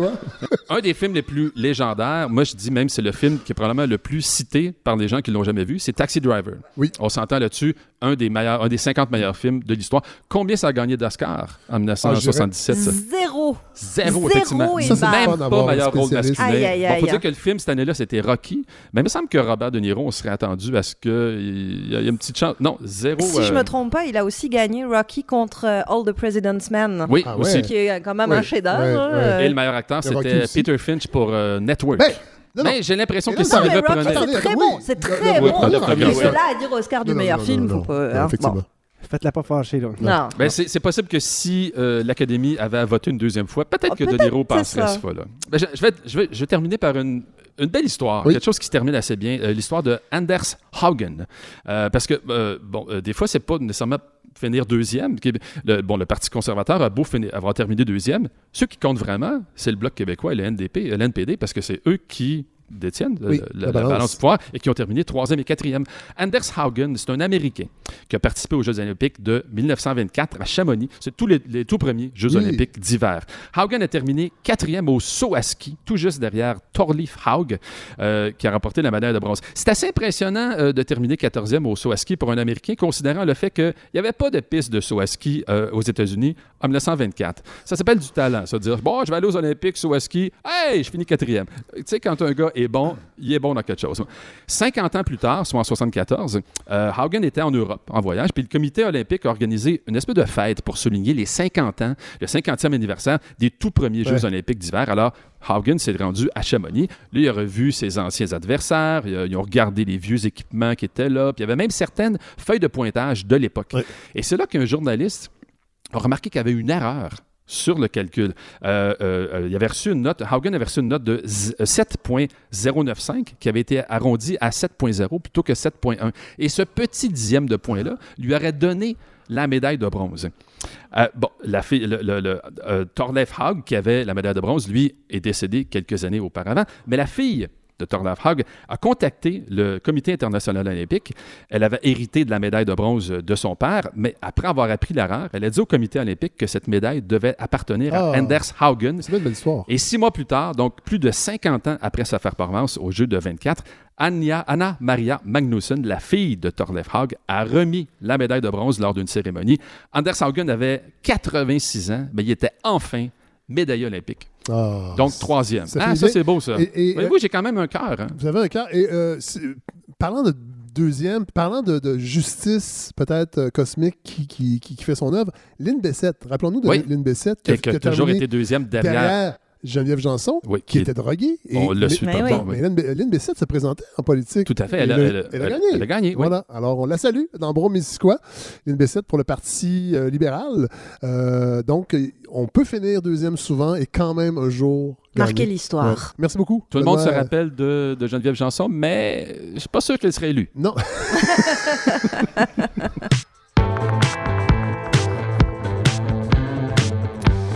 Alors, Mohamed Lotfi, je me tourne vers vous parce que j'ai hâte qu'on se parle. Ça fait longtemps qu'on. Longue intro, ben, longue première partie de, cette balado. Ça fait presque une heure, mais euh, là, c'est le temps. Euh, bon, là, je vais, tout de suite citer euh, la le, quatrième de couverture qui est de vous. Je trouve que ça met bien la table. Mon deuxième pays, le Québec, j'y suis depuis 38 ans, dont 30 à travailler dans une prison. À Bordeaux, j'ai souvent eu l'impression d'être plus libre que n'importe où ailleurs, libre de voler du temps au temps. Et évidemment, c'est le titre de votre euh, recueil de chroniques. En fait, votre, votre- est-ce qu'on peut dire un essai? Oui, en quelque Non, sorte. Voilà. oui. Et moi, je trouve que ça, ça donne le ton à tout ce qui se trouve, en tout cas beaucoup, beaucoup dans ce livre-là, cette- ce- ce- ce- ces phrases étonnantes qui remettent en question ce que nous, qui ne connaissons pas le milieu car- carcéral, en fait, ça remet beaucoup de choses en question. Bon, vous avez fondé, euh, entre autres, euh, ben, peut-être parlez- parlez-nous de vous un peu, pour, que, pour les gens qui ne vous connaissent pas. Euh, je suis marocain d'origine. Je suis né au Maroc à la fin de 1959. euh, vraiment au dernier jour, là, pour, pour me faire fêter par le monde entier. Et, euh, et puis, euh, ça n'arrête pas chaque année. Et euh, j'ai vécu 22 ans magnifiques dans ce pays Ouais. euh, extraordinaire, le Maroc. euh, j'ai entre l'âge de 16 ans, 22 ans, j'ai été dans le théâtre, le cinéma, la télévision, euh, tout en faisant mes études. j'ai commencé même peu l'université en philosophie et Et puis un jour, j'en ai eu marre. Je, je me suis dit, il se passe, il y a d'autres choses dans le monde que le Maroc, il y a d'autres choses que les Marocains. Et puis j'avais surtout euh, envie de vraiment de voyager. Donc euh, au lieu de finir jusqu'au ma licence en philo, j'ai arrêté à la, à la fin de la première année, même si je l'avais bien euh, réussi. Et euh, j'ai envoyé un peu partout, partout, partout. Mais quand je dis partout, là, l'Irak, le Koweït, l'Égypte, euh, la France, la Belgique, le Québec, l'Université Laval. Et j'étais en vacances en Allemagne pendant 5-6 mois et j'attendais les réponses, les réponses, les réponses. Rien qui venait. Et puis, j'étais en Allemagne chez mon frère. Mon frère qui commençait déjà une carrière de danseur de ballet. Mon autre frère nous a rejoints pour lui aussi commencer une carrière de danseur Ah ouais, de ballet. mon Dieu. Et Vous êtes le seul qui dansait pas dans la famille? si, c'est moi qui a ouvert le bal. Ah oui? Ouvert le ballet. Le ballet et le bal. Et euh, je suis l'aîné de la famille. Donc, euh, et donc, mon plus jeune est arrivé avec la lettre de l'Université Laval. Ah et oui. j'étais donc accepté pour euh, commencer mes études à l'Université Laval. Donc, je suis rentré tout de suite. Dans quel domaine? En cinéma. Cinéma. Et voilà, bah, c'est moi, en, en quelques mots. Au Maroc, dans ces années-là, les années de plan, tu as besoin de, de rien faire. Tu peux te faire arrêter à 10 heures le soir juste parce que tu n'as pas ta carte d'identité. Et tu peux te trouver dans le sixième étage du sous-sol d'un commissariat Ouais. et tu vas... Passer la nuit en prison. Voilà. Sauf que moi, euh, après avoir vécu la première fois, euh, je venais juste de rencontrer Jean Marais, le très grand comédien français, acteur, avec qui je passais deux heures. Et puis, euh, le lendemain, après cette arrestation, on je lui disais, regarde, on vient de sortir de la merde, là, regarde, on sent la merde. Je voulais comme genre l'informer. Puis, Il n'était pas du tout étonné de rien, de tout ça. Il me dit, bon, mais vous aviez un public, hein Euh, vous aviez un public pour faire votre théâtre. Moi, là, je devais voir sa pièce, euh, Les parents, les parents terribles de Cocteau, la veille. Et c'est à l'entrée du théâtre que je me suis fait arrêter par la police. Mais cette phrase, vous avez eu un public, euh, tout de suite, je me suis dit, mais il a raison. Il y avait 80 personnes. J'étais là avec mon cousin. En plus, mon cousin, c'était mon, mon partner là, sur Ouais, scène. ouais. Et tout de suite, dans ma tête, je me suis dit, ça y est, samedi prochain, ils vont pas nous arrêter, c'est nous qui allons les arrêter. et c'est exactement ce qu'on a fait. On les a arrêtés pour qu'ils nous arrêtent. Et on s'est retrouvés dans un autre commissariat. Et là, pour un 18 heures de marathon, théâtre, danse et tout ça. Bah, je raconte pas tous les détails parce que le- je vois, je- il y, a- il y a dans le livre des petits détails comme ça, vraiment. Mais je, je, je sais pas, moi, si c'était déterminant cette expérience-là pour la suite. Mais je la raconte parce que je me dis, bon, il y a sûrement quelque chose là. Mais il y a, y a un peu plus bien avant ça. Il y a quand même une histoire dont je raconte pas dans mon livre qui est quand même très importante. Je suis le fils d'un homme, euh, d'un héros. Je suis le, le fils d'un homme extraordinaire qui a donné, qui aurait pu donner sa vie pour, euh, pour l'indépendance du pays et qui a connu la prison. Lui, il l'a vraiment connu. Il a été torturé. Il a même perdu un œil en sortant de la prison et plus tard un autre œil. Ah oui. Et au point donc il est devenu aveugle, j'avais 9 ans. Et à 10 ans, moi j'étais devenu les yeux de mon père. Euh, je, les yeux de mon père, ça veut dire que je fouille dans ses papiers, je, je m'occupe de ses affaires. oui. Et c'est comme ça que... À 10 ans quand même, c'est Ouais, ouais. jeune. Je, je découvre dans ces papiers une attestation dans laquelle je découvre que mon, père a fait déjà de la prison. Sauf que je savais pas pourquoi. Et puis en plus, je, je voulais pas le croire. Je- mon père ne fait pas la prison. Mon père c'est un héros. Ouais, mon ouais, père c'est un homme extraordinaire. Donc euh, je vous raconte ça parce que c'est la troisième fois où moi je raconte cette histoire là parce que euh, je, je l'ai raconté une fois au- au- à mes souverains à Bordeaux et ils étaient vraiment. Je, je m'attendais pas à l'ampleur de cette Ouais, histoire. ouais. donc je la raconte. temps, la Je- donc, euh, je vais voir ma mère, je lui dis, non, non, mon père n'a pas fait la prison, dis-moi comment mon père n'a pas fait la prison. Et elle me répète, euh, mais bien sûr. Et là, je dis, mais non, c'est pas vrai, c'est pas bien sûr. Elle était dans la cuisine, donc je vais aller voir ma grand-mère. Elle me dit pas que mon père a fait la prison. Elle me fait la même réponse. Oui, bien sûr qu'il a fait la prison. Et là, euh, j'ai attendu le principal concerné, mon père, et je suis allé voir. Et là, je lui ai pas dit, est-ce que tu as fait de la prison? J'ai carrément dit, parce que dans la tête d'un enfant de 10 ans, faire de la prison, ça veut dire voler. Donc, je lui pose Ah oui, la ben, question. Je lui pose la question drette, là. Je dis, qu'est-ce que tu as volé pour être en prison? Tu sais?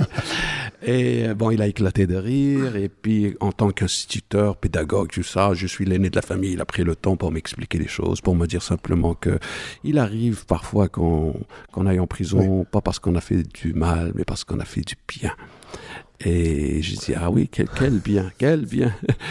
Et bon, j'ai compris dans ce qu'il m'a dit que oui, voilà, euh, on peut faire du bien qu'on, pour, pour, pour son pays. On, s'est permis d'aller en prison, on peut même mourir pour, euh, pour son pays. Donc, euh, c'est avec ces discussions-là et tout ce qui est arrivé par la suite, euh, je pense que mon père, ma mère aussi, m'ont inculqué quelque chose qui... En fait, une espèce de, vision. Là, je- fais une déduction parce que je l'ai lu, votre livre, mais une vision, en fait, inédite un peu de ce qu'est la prison. Parce que c'est, moi, c'est beaucoup ça qui m'a frappé.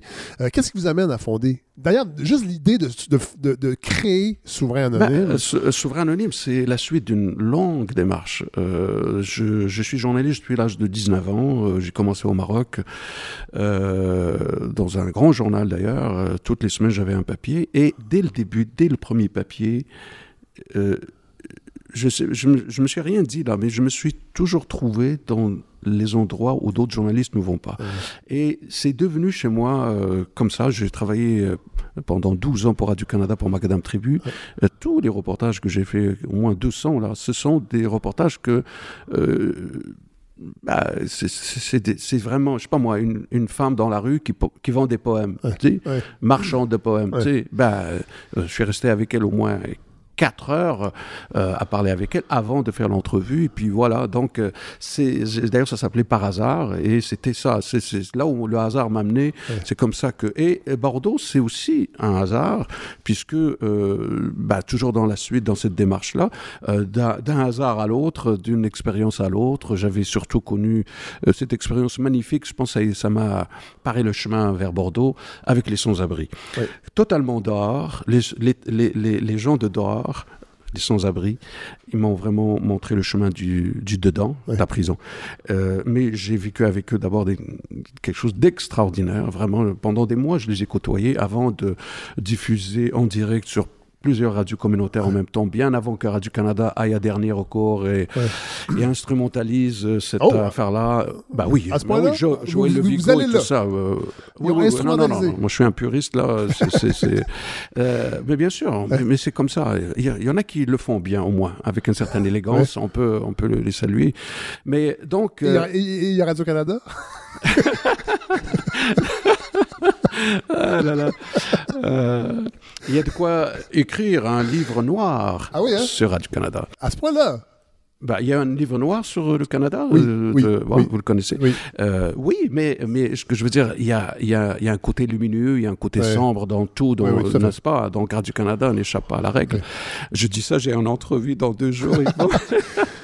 non, donc je- je- c'est pour dire que cette démarche-là d'aller là où les autres ne vont pas, Oui. les autres journalistes, m'a amené en prison, euh, mais d'une façon naturelle. Je me suis pas dit waouh quelle idée extraordinaire, puisque avec les sans-abri, à un moment donné, le roi des sans-abri, André Gauthier à l'époque, euh, je viens le voir comme ça, je suis par terre et je lui pose la question où est-ce qu'il est Chita, là, Chita l'arrivée de Belleuil, ce qui était en quelque sorte son La premier, son premier ministre, c'est le, Ouais. gars, le bras droit de. tu sais, Puis moi je m'étais très attaché avec euh, à, à, à Chita plus qu'au qu'au roi. itinérant aussi. Euh, hein? Cheetah, c'est c'est un, c'est un, c'est un- c'est c'est un un sans-abri. Oui, c'est oui, ça. c'est un sans-abri, mais il y a tout un personnage Oui, oui. aussi. Et euh, il me dit qu'il est- qu'il est qu'il est à Bordeaux. Il est parti à Bordeaux. Puis, puis, puis moi, dans ma tête, c'était vraiment Bordeaux en France. Voilà. Euh, je dis, ouais, ouais, mais moi, je, suis à Paris. Puis bon, et puis là, il me dit, non, non, non, non, tabarnak, il était en prison, là. Et, et vraiment, dès qu'il a dit prison, dans ma tête, c'était émission radio en Ah ouais, prison. ah ouais. Oui, oui, oui, tout de suite. C'est-à-dire, c'est-à-dire émission radio avec Cheetah. Je vais, je vais en prison pour rencontrer Cheetah. J'imagine que ça s'est pas fait tout seul, là, de cette, cette idée-là de la, de la direction de la prison de, de vous laisser faire une émission de radio. Bah, après, j'ai commencé tout de suite les démarches, fait une demande, et puis, euh, bah, entre-temps, c'était plus Cheetah, c'était carrément faire euh, vraiment une émission. Euh, j'ai donc écrit, conçu euh, toute une formule, parce que je me suis dit, euh, il faut que je me donne une chance. Là. Je ne vais pas pouvoir parler des conditions de vie, euh, euh, tout ça, là, parce que pour la direction, il n'était pas question de parler des conditions de vie. Euh, mais ce qui est extra- extraordinaire, c'est que le même directeur qui me disait, il n'est pas question de parler des, des, des conditions de vie, deux ans plus tard, il était l'invité des souverains. Et plus tard, euh, euh, au moins une quinzaine de fois, j'ai invité les directeurs de Oui. Bordeaux. Des gardiens aussi. Euh, des gardiens aussi. Et euh, on a parlé, bien que bien sûr, Souverain Anonyme, ce n'est pas pour parler des. Euh, Souverain Anonyme, c'est pas pour parler de la prison. Il faut... m- Moi, je suis pas un spécialiste de la prison. Et à la limite, je dirais, quand je suis avec l'ego, la prison ne m'intéresse pas. Ce qui m'intéresse, c'est après la prison. Mais bien sûr, après 30 ans, je me suis fait des réflexions sur l'univers carcéral. Et c'est ce que j'écris. Et, et je vous avoue, moi, que c'est ce qui m'a accroché énormément dans, dans ce livre-là, c'est vos réflexions, entre autres, euh, parce que, bon, en fait, votre livre nous permet de réfléchir sur ce concept d'emprisonnement, parce qu'on a l'impression que ça va de soi dans une société d'emprisonner des gens, et dans le livre, on se rend compte que vous, ben, vous trouvez que, ben, entre autres, la prison, et, c'est dit comme ça, la prison est le miroir de l'État de notre démocratie. C'est écrit en, en toutes lettres, euh, qu'on a une espèce de responsabilité avec ces gens-là qui, se- qui ont enfreint la loi et qui se sont rendus en prison. C'est quand même intéressant. Ouais, euh, on, a, on a tendance à penser que la prison ne nous appartient pas. Euh, on met ça entre les mains des administrateurs, les gardiens, le- les politiciens, puis ah ouais, dé- débrouillez-vous avec votre patate chaude. Euh, non, la prison nous appartient à nous tous. Et de la même façon que là, là, autour de cette table, on a parlé de toutes sortes de sujets qui nous concernent. La prison nous concerne. Et il nous concerne parce que, pas seulement parce qu'on paye des taxes, mais parce qu'il y a des gens qui sont euh, les enfants de nos voisins, nos amis, tout ça, qui, qui s'y trouvent là. Et donc, euh, si on ne s'y intéresse pas à une institution qui nous appartient, euh, mais, et, et- et- et plus que ça encore, c'est que pour moi, la prison, ça fait partie de ces questions existentielles de, de, de, de la vie, de nous tous. Si on ne se pose pas de questions sur la prison, quelque part, on est indifférent, quelque part, on est, on s'en fout de l'autre. Et si on s'en fout de l'autre, ben, on s'en fout de soi. Benoît Chartier? Oui, c'est vrai que c'est un reflet, et c'est c'est encore pire aux États-Unis. La plupart des prisons des, des, euh, Sont privées. des- des- sont, entreprise. Donc, il- il- plus il y a de prisonniers, plus ils font d'argent. C'est- encore absolument. beaucoup plus C'est détaché une nous. là. industrie. Heureusement, j'espère qu'on n'y arrivera jamais ici, en tout cas au Québec. Euh, écoutez, au Québec, on a de quoi quand même être, euh, comment dire, je dirais. euh, Vous n'osez pas dire fier, mais oui, on devrait l'être, dans le fond. Vous, parlez- vous voulez Non, parler de la on peut se féliciter. Oui. Euh, cette année, nous sommes quand même. euh, c'est le 50e anniversaire du service correctionnel du Québec. Euh, ça n'a pas été mentionné presque nulle part, il faut le dire.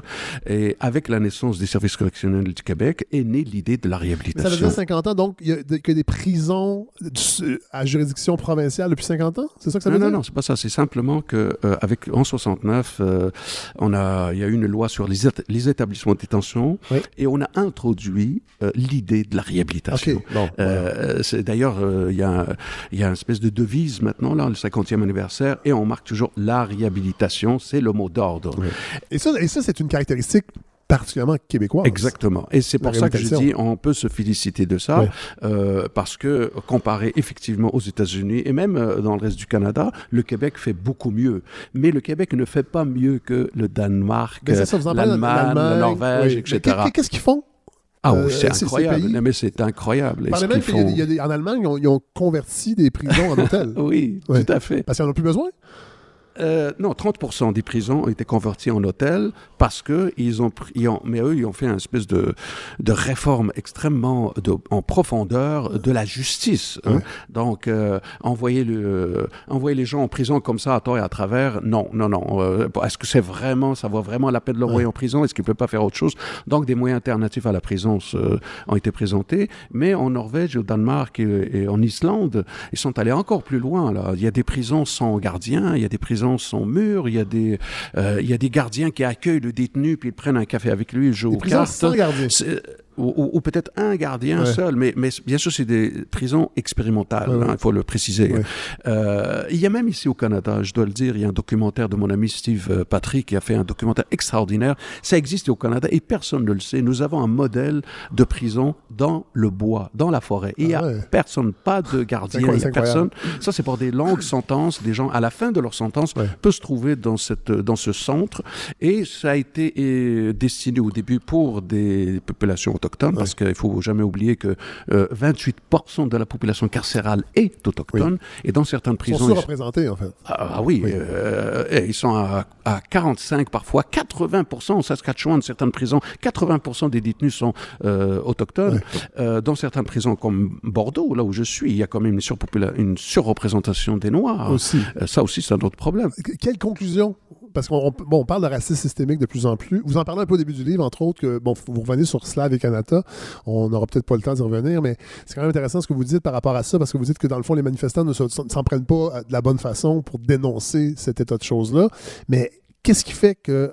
Est-ce que c'est une preuve de racisme systémique ou c'est des milieux qui sont dépourvus parce que mis de côté par le système, entre autres des Autochtones, ce qui pousse les gens vers la criminalité? Euh, oui, oui, oui, absolument. Alors d'abord, le système, le racisme systémique, c'est un mot très flou et je n'ose pas trop l'utiliser. En Allemagne nazie, il y avait du, il y avait du racisme systémique, c'était clair. laisse- je- Mais là, on l'utilise euh. à tort et à travers racisme systémique. On Oui. peut parler de discrimination, oui. On peut parler d'inégalité, oui, bien Oui. sûr. Là, on est clair. Oui. Euh, et, et- et oui, ça existe. Puis sous-représentation des Noirs dans les médias, euh, des, des communautés culturelles. On est là-dedans, là, dans la les médias. voilà, dans les tout ça existe, bien sûr. Oui. C'est sûr que oui, moi j'ai été un petit peu fâché contre ces jeunes qui sont allés devant TNM manifester contre Slav, alors qu'il aurait pu aller devant Bordeaux et, Oui. et- et manifester contre la surreprésentation c'est une belle, euh, c'est une belle cible, Robert Lepage. Euh, ouais, ouais, ouais, mais, pff, mais c'est surtout, même, c'est même pas ça. Je pense qu'il y a un manque de culture, il y a un manque de culture historique, il y a un manque de, de savoir-faire pour. euh, euh, bon, qu'est-ce qu'est-ce qu'on a gagné vraiment depuis, là? Vraiment, là hein? Ouais, Pas ouais, grand-chose, ouais, là. Il n'y a rien qui s'est traduit en loi, en, en- Ouais. dans les institutions. Bon.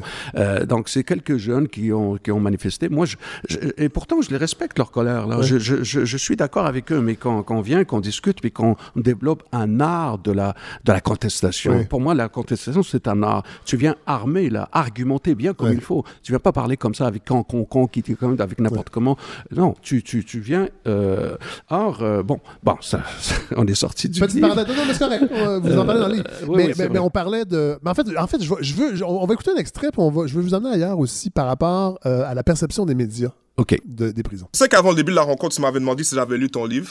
Euh, la bête et sa cage. Ouais, mais là, c'est l'ambiance carcérale, t'en avais pas assez. Et déjà. voilà, et voilà. Moi, je suis en prison. J'ai- Depuis le début de ma sentence, j'essaie de, de m'évader du monde de la prison. C'est Mhm. pour ça que je fais de l'art et autre chose. Et là, je lis un livre qui est intéressant. Dans les premières pages de ton livre, il se fait enculer. Là, je suis là, et puis je suis dans ma cellule, puis je suis comme, OK. Je me pose un peu les questions. J'ai dit, OK, est-ce que moi, je me suis fait enculer sans que je sache ou parce que c'est pas comme ça que je l'ai vécu? Normalement, on est conscient de ce genre de choses. je te rassure. Alors, on vient d'entendre David Goudreau, euh, auteur extraordinaire, la trilogie de bon, La bête à sa mère, La bête en cage et Abattre la bête, qui était avec. euh, Caspi. bon, qui- est extraordinaire. faut le nommer. Caspi, c'est un- pour moi, c'est ma, mon, ma, ma vedette à Oui. moi, c'est mon héros. Bon, et là, et là David dit, bon, évidemment, euh, c'est un roman, j'ai romancé la perception. Bon, mais et, et dans le livre, vous, la- vous abordez ça, pas tout à fait en littérature, mais les médias. Comment les médias ici, entre autres, véhiculent, euh, bon, euh, que l'école, la prison est une école du crime. Ça, vous aimez pas ça, vous dites que c'est cliché, en fait, entre autres. Euh, les- la représentation du milieu carcéral dans les médias, les émeutes, la violence, on met beaucoup d'emphase là-dessus, alors que ce sont des cas isolés. Euh, et vous dites même, ça je trouve que c'est une phrase extraordinaire, la tension d'une prison, la tension d'une prison bien canalisée provoque aussi des trésors de réflexion et de poésie. Parce que souvent on s'arrête à ça, effectivement, dans les médias. Vous parlez d'Isabelle Haché aussi, qui était venue faire un, un reportage, bon, et la violence, tout ça. Euh, Euh, écoute, j'arrive moi de Bordeaux là pour venir vous rencontrer et, et j'ai passé une journée extraordinaire avec une jeune, avec une invitée, une chanteuse qui s'appelle Sarah Robato, qui est une française parisienne, qui va prendre l'avion demain pour revenir chez elle. Et il a tenu absolument à venir rencontrer les souverains pour la troisième fois et leur chanter des chansons, des chansons de Barbara, des chansons magnifiques en espagnol, en anglais. Elle a même chanté Leonard Cohen. Mais en même temps, elle est venue avec une lettre, lettre à un souverain, parce qu'elle l'a rencontré la première fois. Et cette lettre fait partie de son livre qui s'appelle Lettre à ma génération. Et euh, euh, un après l'autre sont passés devant elle. Puis à un moment donné, il y a, eu, il y a ce, ce, moment de réflexion extraordinaire entre elle et un souverain qui, qui est venu avec un poème pour parler de, du système. Il parlait du système. Et très, très gentiment, elle lui, elle lui a fait comprendre que peut-être que dans ce poème-là, il a tendance peut-être à se prendre pour une victime du système. Tu sais. Mais il l'a dit d'une façon extraordinaire. Euh, le gars, il, tu sais, il l'écoutait, il l'écoutait. Et je me dis, euh, ce soir, ce gars-là va réfléchir. Ça, ça, il y a son poème à lui, il y a sa réaction à elle. Moi, à un moment donné, j'ai intervenu pour lui dire, oui, effectivement, le système, ça existe, mais tu sais, euh, quand tu tu refuses le système, à force de le refuser, à force de l'envoyer chier le système, il finit par t'écraser et tu trouves en dedans. Euh, tu trouves même au cœur du système. Euh, la meilleure façon de combattre le système, c'est peut-être pas se trouver dans le cœur du système, de se trouver à Bordeaux, parce que là où tu es maintenant, t'es pas avec ta famille, t'es pas avec tes enfants. Mais bon, je leur ai pas dit ça s'il avait pas fait son poème, qui, est beau malgré tout. Mais ça a amené cette réflexion, et cette réflexion, tous les autres sont là, parce qu'on est dans un talk show, là. Tout le monde écoute, tout le monde... Euh, et voilà, ça c'est un petit instant de, dans, dans 30 ans de, ouais. de souverain anonyme, mais ces instants-là, d'une semaine à l'autre, ils se multiplient, ils se multiplient, ouais. et je peux pas croire que à un moment donné, euh, écoutez, c'est simple. Euh, pour revenir aux médias, c'est important là, ce que vous avez évoqué. Ce livre, j'aurais pu l'appeler Le meilleur de l'homme. Pourquoi? Parce que j'ai choisi, contrairement à bien des médias et à bien des journalistes, que moi, euh, j'irai pas dans le pire de la prison. J'irai dans Ouais, le meilleur. ouais. Parce que le pire, les autres s'en occupent. Euh, le meilleur, il existe. Et alors, moi, je vais montrer le meilleur. Bien que je sais qu'il existe le pire aussi, mais il ne m'intéresse pas. C'est pour ça que même la prison comme système, ça, ça, quand je suis à Bordeaux, vraiment, ça m'intéresse pas. C'est quand je suis dehors, quand je suis au Maroc, que j'ai écrit mes réflexions sur, la, sur Bordeaux. Il faut que je prenne une, long- une grande distance. Mais ceci dit, le meilleur de l'homme, euh, si je le dis, c'est parce qu'un jour, le père Jean, emmené de la prison de Bordeaux pendant 38 ans, euh, je suis allé faire euh, un reportage pour Macadam Tribu pour, euh, qui s'appelle La dernière messe du père Jean. Et à la fin de cette messe, je suis allé le voir pour une petite entrevue. Il m'a dit cette phrase magnifique. Il m'a dit J'ai rencontré le meilleur et le pire de l'homme en prison. Et ça m'a renvoyé à moi-même, à mon travail, en me disant Et moi est-ce que j'ai rencontré le meilleur et le pire de l'homme en prison? La réponse est oui, effectivement, peut-être pas autant que lui. Mais moi, en tant que journaliste, j'ai choisi cet angle-là de montrer le meilleur. Et j'ai jamais, jamais, même parfois, je me combats même avec les gars. Parce que les gars, hein, par exemple, j'ai des rappeurs euh, magnifiques, magnifiques, mais violents. Oui, mais c'est ça, tellement ça parlez, violents. oui, oui. Je- je dis, non, je, non, je m'excuse. Tu as tout ce qu'il faut pour me faire un, un rap magnifique, extraordinaire. Il peut être violent. J'ai rien contre le, qu'un rap Ouais. qui soit violent. Parce que c'est pas toi qui chante. C'est rien là-dessus. Tu- Je veux juste épater les, les autres. là. Moi, je veux que tu t'épates toi. Je veux Ouais, que tu parles de toi. Je veux que tu parles de, de- peut-être de ton enfance, de tout ce que tu as subi, etc. Mais là, renvoyer, donner des leçons aux autres alors que tu as encore des choses à vivre, c'est c'est peut-être, ça sonne faux quand même dans mes oreilles. Tu sais, et comme je suis très honnête avec les gars, c'est le mot d'ordre avec les gars, c'est honnête, honnête, honnête. Euh, les gars finissent par m'écouter et euh, pendant quatre ans, j'ai réalisé ce projet que, dont je suis vraiment fier, qui s'appelle Le rap des hommes rapaillés, ou destiné vraiment euh, directement à, à- à ces jeunes membres des gangs de rue, euh, où autant les bleus, les rouges, tout le monde y a participé, mais ces 120 chansons qu'on a réalisées, euh, là-dedans, il n'y a pas de... On, on se plaint pas, on Non. se plaint pas, on n'est pas, on s'apitoie pas sur son sort. Une, une autre notion, moi, qui m'a frappé en, en lisant votre livre, c'est le rejugement. En fait, en fait c'est que vous dites euh, rapidement euh, que vous ne demandez jamais à une personne emprisonnée pourquoi elle est là. Oui. Euh, c'est quand même c'est quand même intéressant parce que j'ai l'impression que naturellement c'est le réflexe de bien des gens de savoir qu'est-ce que la personne a fait et vous vous vous, vous dites dans le fond que c'est une façon aussi de ne de, que la personne ne retombe pas dans le, dans le rejugement aussi. Oui, parce que les, les gars eux-mêmes ont tendance à se juger, et puis euh, Alors si en plus moi il faudrait que je les juge, puis il faut que je sache lui a fait un vol de banque, puis l'autre un vol de, de, je sais pas de dépanneur là, tu sais quelle quelle quelle attitude attitude j'aurais avec l'un et l'autre? Donc non non, puis de toute façon ils ont été jugés, ils paient leur dette à la société. Moi ce qui m'intéresse c'est l'avenir, c'est demain, c'est après la prison et cette attitude là m'a beaucoup beaucoup beaucoup beaucoup servi dans mon mon rapport avec eux, bien que je sais quand même, on sait très bien, j'ai pas besoin de savoir exactement ce que tu as fait, mais tu, tu as certainement fait quelque chose pour être en prison.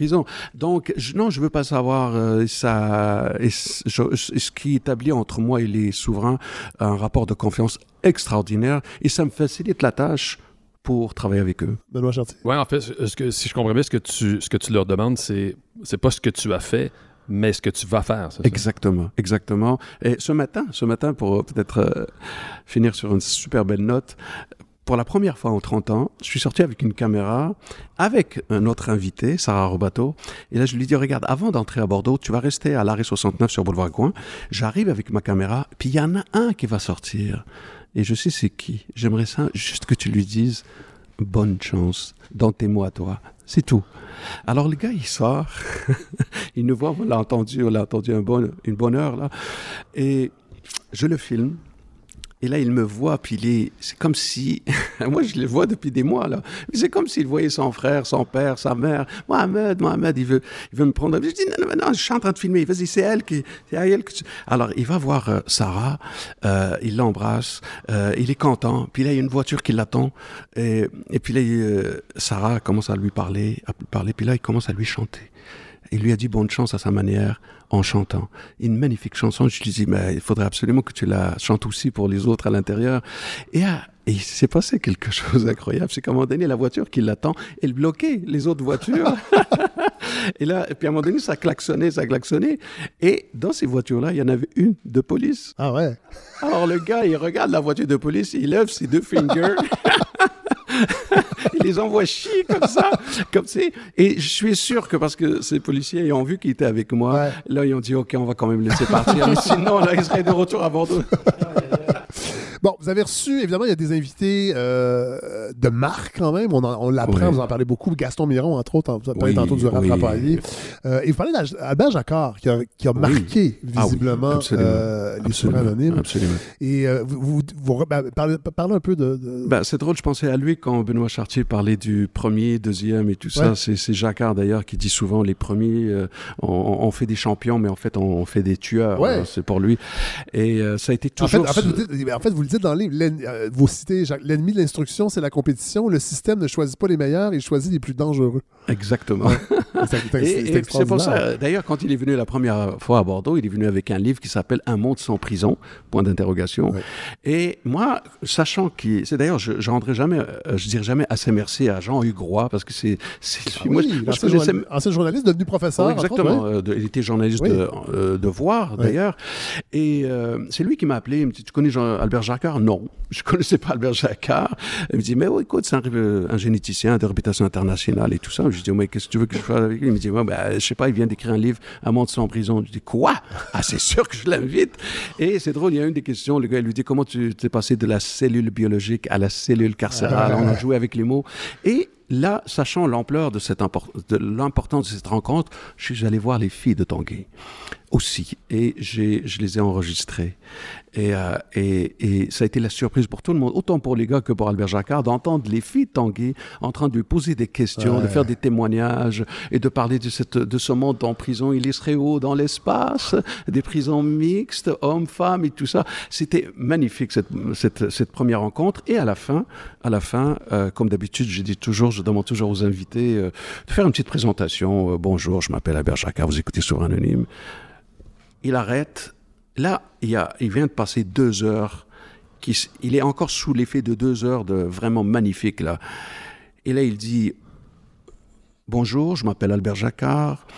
Je viens de rencontrer des souverains, des grands de ce monde.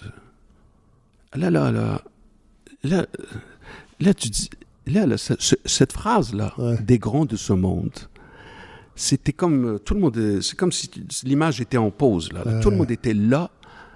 De qui il parle? De nous? C'est nous les grands de ce monde. Il y en a un, en tout cas, je peux te dire qu'il lui est jamais revenu en prison parce que depuis, il, il se prend pour un grand de ce monde. Il est devenu un grand de ce monde. Il est devenu un très grand poète. C'est, il est aussi devenu mon ami, un grand ami à moi. Il s'appelle Nicodème. Et lui était marqué par cette phrase, mais je suis sûr qu'il y en a plein d'autres qui l'ont été. Et là, bien sûr, là, euh, euh, Albert a récidivé au moins quatre fois. Et c'est lui d'ailleurs qui a introduit l'album des Souverains Anonymes avec une belle phrase où il dit Une prison dans une ville, ça veut dire qu'il y a un problème dans la société tout entière. Et euh, j'ai invité son ami, euh, l'abbé Pierre. Ah ouais. Je pense que l'abbé Pierre, la seule fois où il a donné une entrevue à Montréal, c'était au Souverain. Tout comme d'ailleurs Lassa de Sella. Euh, sa première entrevue, un mois après l'apparition de son premier album, il arrive à Bordeaux. Et waouh! D'ailleurs, bientôt, le 13 décembre, on va pouvoir voir les images de Lassa de Ouais. en train de chanter. Ah, mais c'est ça. Euh, bon, du spectacle, parce qu'il a fait un ben spectacle devant c'est les fou, gars. ça. Et ça, ça va sortir en noir Wow. et blanc avec le nouveau site, parce que bon, il y a le livre qui vient de sortir, Vol de temps. Le deuxième volet de ce 30e anniversaire, ça va être le nouveau site web, 30 ans d'archives Ben, c'est- audio et C'est visuelles. sûr qu'on va en parler. Hélène Faradji, vous avez une expérience Ouais. euh, en milieu carcéral? Puis je suis très très émue de, de vous entendre parler, Mohamed, parce que tout ce que vous dites, je l'ai vécu. Je l'ai vécu à Tanguay. Euh, J'allais donner des ateliers de critique sur les films documentaires qu'on allait projeter. En fait, ça se passait sur deux semaines. Donc la première semaine, on allait montrer le film en compagnie du réalisateur ou de la réalisatrice. Puis il y avait une discussion avec les femmes et euh, un petit groupe, parce qu'elles étaient quand même nombreuses à venir voir le film. Donc un plus petit groupe, une dizaine maximum, revenait la semaine d'après et on écrivait euh, une critique du film. Donc on avait une heure ensemble. Première demi-heure, on, on discutait, on essayait d'organiser les idées autour du film. La deuxième partie, elles écrivaient.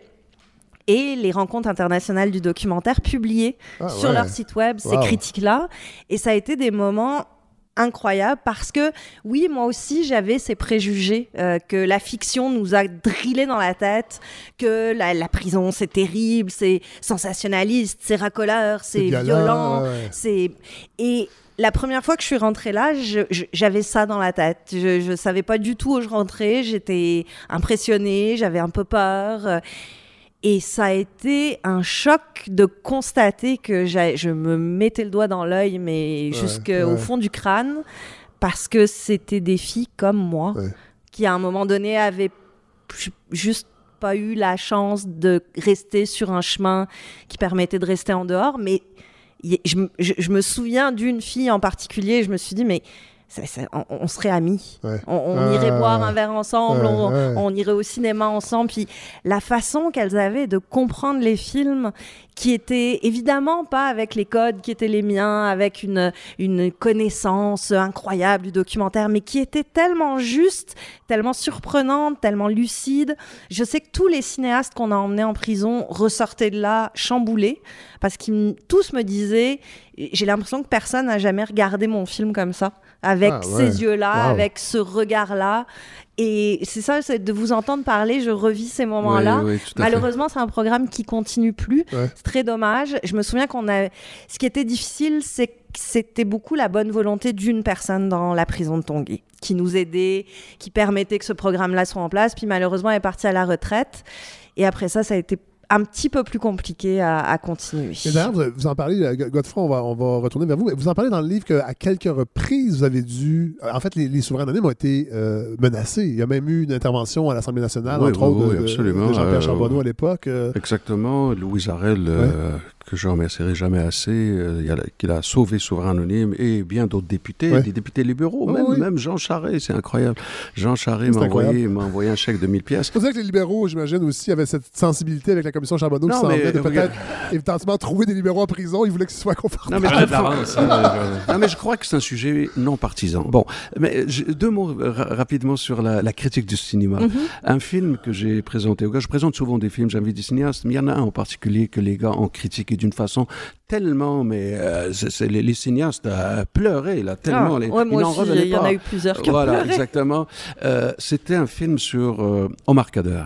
Ah, oui. En parlez Voilà, beaucoup le voilà euh. exactement, euh, sur Patricia Henriquez et le côté, les deux réalisateurs sont arrivés avec ce film et euh, Béatrice Vaugran aussi euh, d'Amnesty International. Et là, ils s'attendaient. pas. Ils sont restés au moins une heure et demie. Ils n'ont rien dit. eux. C'est juste les gars qui Qui passaient un après parlaient, l'autre, ouais. qui témoignaient, qui témoignaient même. Ça a été préparé. Attention, euh, moi, souverain anonyme, bon, pourrais parler trois jours de souverain anonyme, Oui. juste sur l'aspect préparation, la préparation, euh, le- le- le- par- travailler sur le langage, travailler sur le texte, travailler sur le texte, travailler sur le texte. C'est très important de choisir le mot, parce que quand on choisit le mot, on a un contrôle sur le mot, donc on a un contrôle sur sa vie, etc. Ça, c'est l'aspect le plus anonyme de souverain anonyme, c'est ce travail-là, est très, très, très important. Et donc, le fruit de tout ce travail-là, pendant deux ou trois semaines, euh, devant les, ces trois personnes, était, c'était juste incroyable. Et comme par hasard, il y avait de passage euh, un Libanais, euh, un souverain, qui chantait en sept langues, et il, a cha- il chantait en arabe, et il a chanté pour Omar, et j'ai écrit moi-même des paroles en arabe pour lui. Et euh, là, c'est Béatrice, là, à la... Ah, mais c'est- c'est des Et puis moments, ce jour-là, ils ont parlé de Al-Farouk. C'est qui Al-Farouk? Mais c'est qui ça Al-Farouk? Ils ont appris, en tout cas, ces trois personnes invitées, ils ont appris c'est qui Al-Farouk. Al-Farouk, c'est Omar ibn al-Khattab. C'est qui Omar ibn al-Khattab? C'est le, c'est le deuxième calife, après le, le prophète Mahomet. Là, Ouais, il y a le ouais. premier calife, le deuxième calife. Et le deuxième calife, c'est lui qui a institué, un des premiers institués dans le monde arabe et musulman, l'idée de la justice. Il est connu pour être juste. Et le mot Farouk veut dire celui qui sépare entre le bien et le mal, le Farouk. Et, et- et Béatrice, euh, rien que pour ça, elle me dit, rien que pour ça, ça valait la peine que je vienne aujourd'hui apprendre ça. Donc, effectivement, le, le cinéma et euh, les gars ont un œil, euh, parce qu'ils sont sensibles, ils sont très sensibles. Et quand il s'agit de quelque chose comme sur Omar Kader, Ouais. alors là, C'est sûr que ça les touche. Ah énormément. ouais. Gonfalo Lando, vous vouliez parler. C'est parce que euh, je- ça fait 20 ans, moi, que je travaille en petite enfance.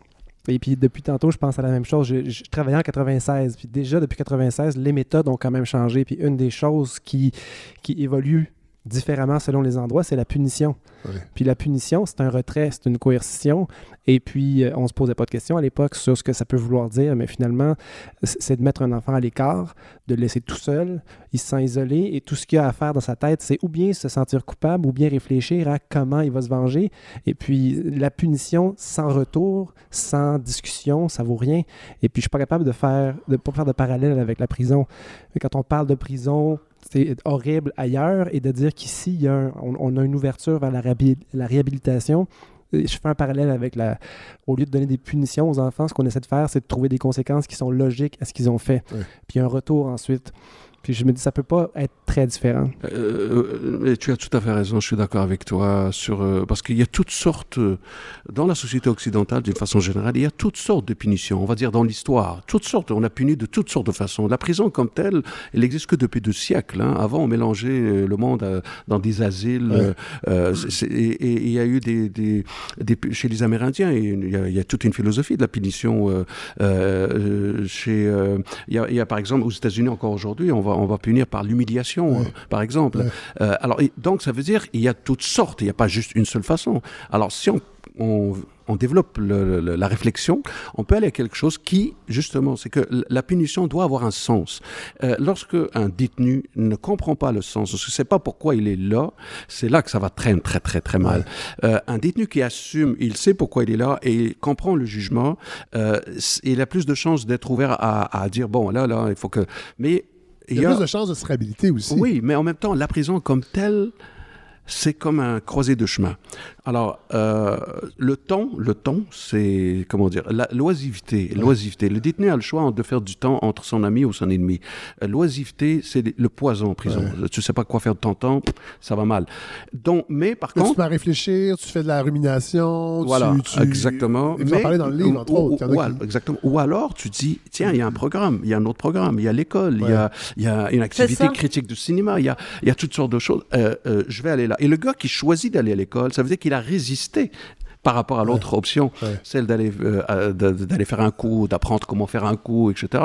Et c'est pour ça que je dis toujours, un gars qui sort de prison avec un secondaire 5, c'est quand même un héros pour moi. Euh, chose que Benoît Dutrisac ne voulait rien Ah non, hein? entendre. Non, non. Vous êtes, vous êtes allé en, en entrevue avec lui Oui, récemment. oui, ouais. oui, oui. Mais je l'ai, je lui ai dit, regarde, je lui ai expliqué, euh, comme on explique à un enfant, n'est-ce pas? Euh, Je lui ai expliqué que, que, que au contraire, c'est de la résistance, que ce gars-là, il, c'est pas comme l'autre qui, sort de, du secondaire avec son secondaire 5. Lui, il sort de prison. Et au contraire, moi, je ferai la première page du Journal de Montréal avec un jeune qui sort avec son secondaire. Et je le dirai, je le répéterai jusqu'à la fin des temps que les médias, le jour où ils commenceront à, poser ce genre de gestes, ça veut dire qu'on donne un peu d'attention à des gens qui sont, qui reviennent à nous. Alors si on, si on va les accueillir avec euh, juste leur dire, bonne chance, bon courage surtout. Euh, et ça, moi, je ne sais pas moi ce que, à quoi Souveraineté m'aura servi depuis 30 ans. Je donne des entrevues avec plaisir et j'essaye de traduire, euh, résumer ce que j'ai appris.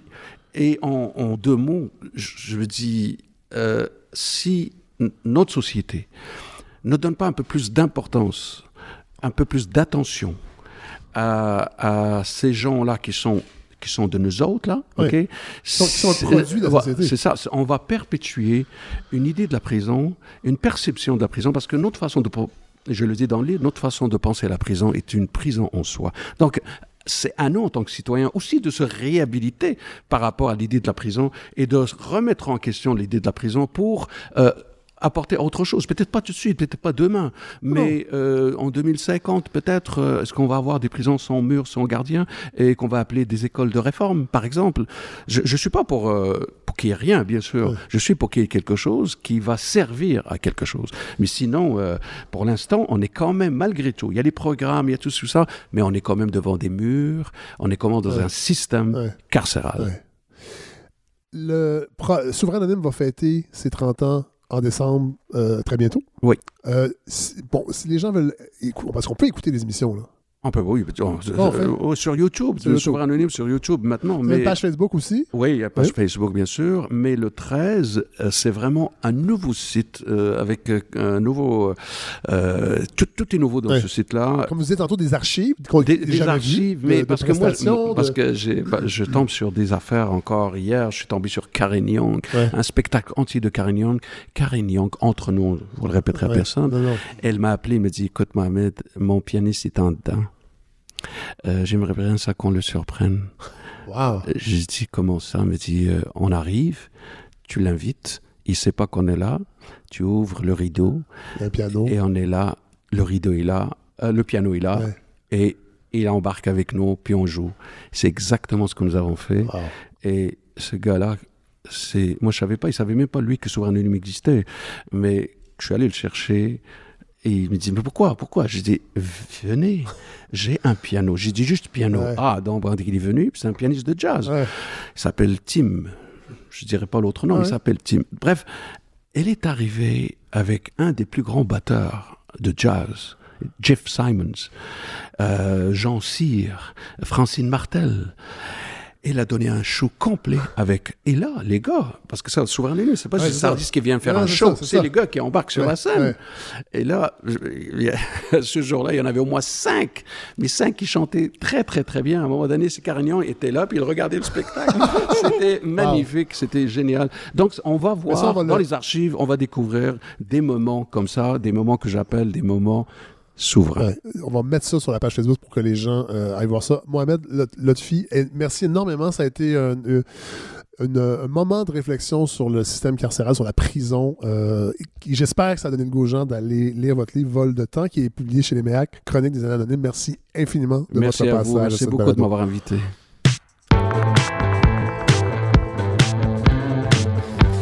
Alors, Godfrey on va rester un peu dans la même thématique parce que vous avez parlé d'une façon d'emprisonner la chaleur. Ah là là là là. C'est plus, c'est plus compliqué que ça, Fred. Ben, c'est souvent mais je, plus mais je vais finir par un peu de chaleur. Vous me connaissez, j'étais un grand émotif.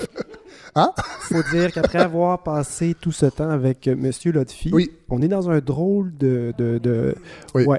Là, il faut dire qu'on on l'a libéré parce qu'il était debout depuis 2 heures du matin et On il, l- il on a l'a tout donné. On l'a libéré. On l'a libéré et voilà. Euh, je peux pas m'empêcher, par contre, il y a un lien évident à faire entre mon sujet et euh, le- le- celui de l'entrevue. Ah oui? Oui, c'est l'aspect communautaire Ah ben oui. et la confiance qu'on peut avoir en ses voisins ou pas. Est-ce qu'on se méfie de nos voisins? Puis là, je dis Énormément. voisins au centre le plus large. Les parents des enfants dans nos écoles, L'Alberta. euh, les Moi, je me enseignants. méfie de l'Alberta. Vous faites encore des blagues. Euh, moi aussi, je me méfie beaucoup d'Alberta. Énormément.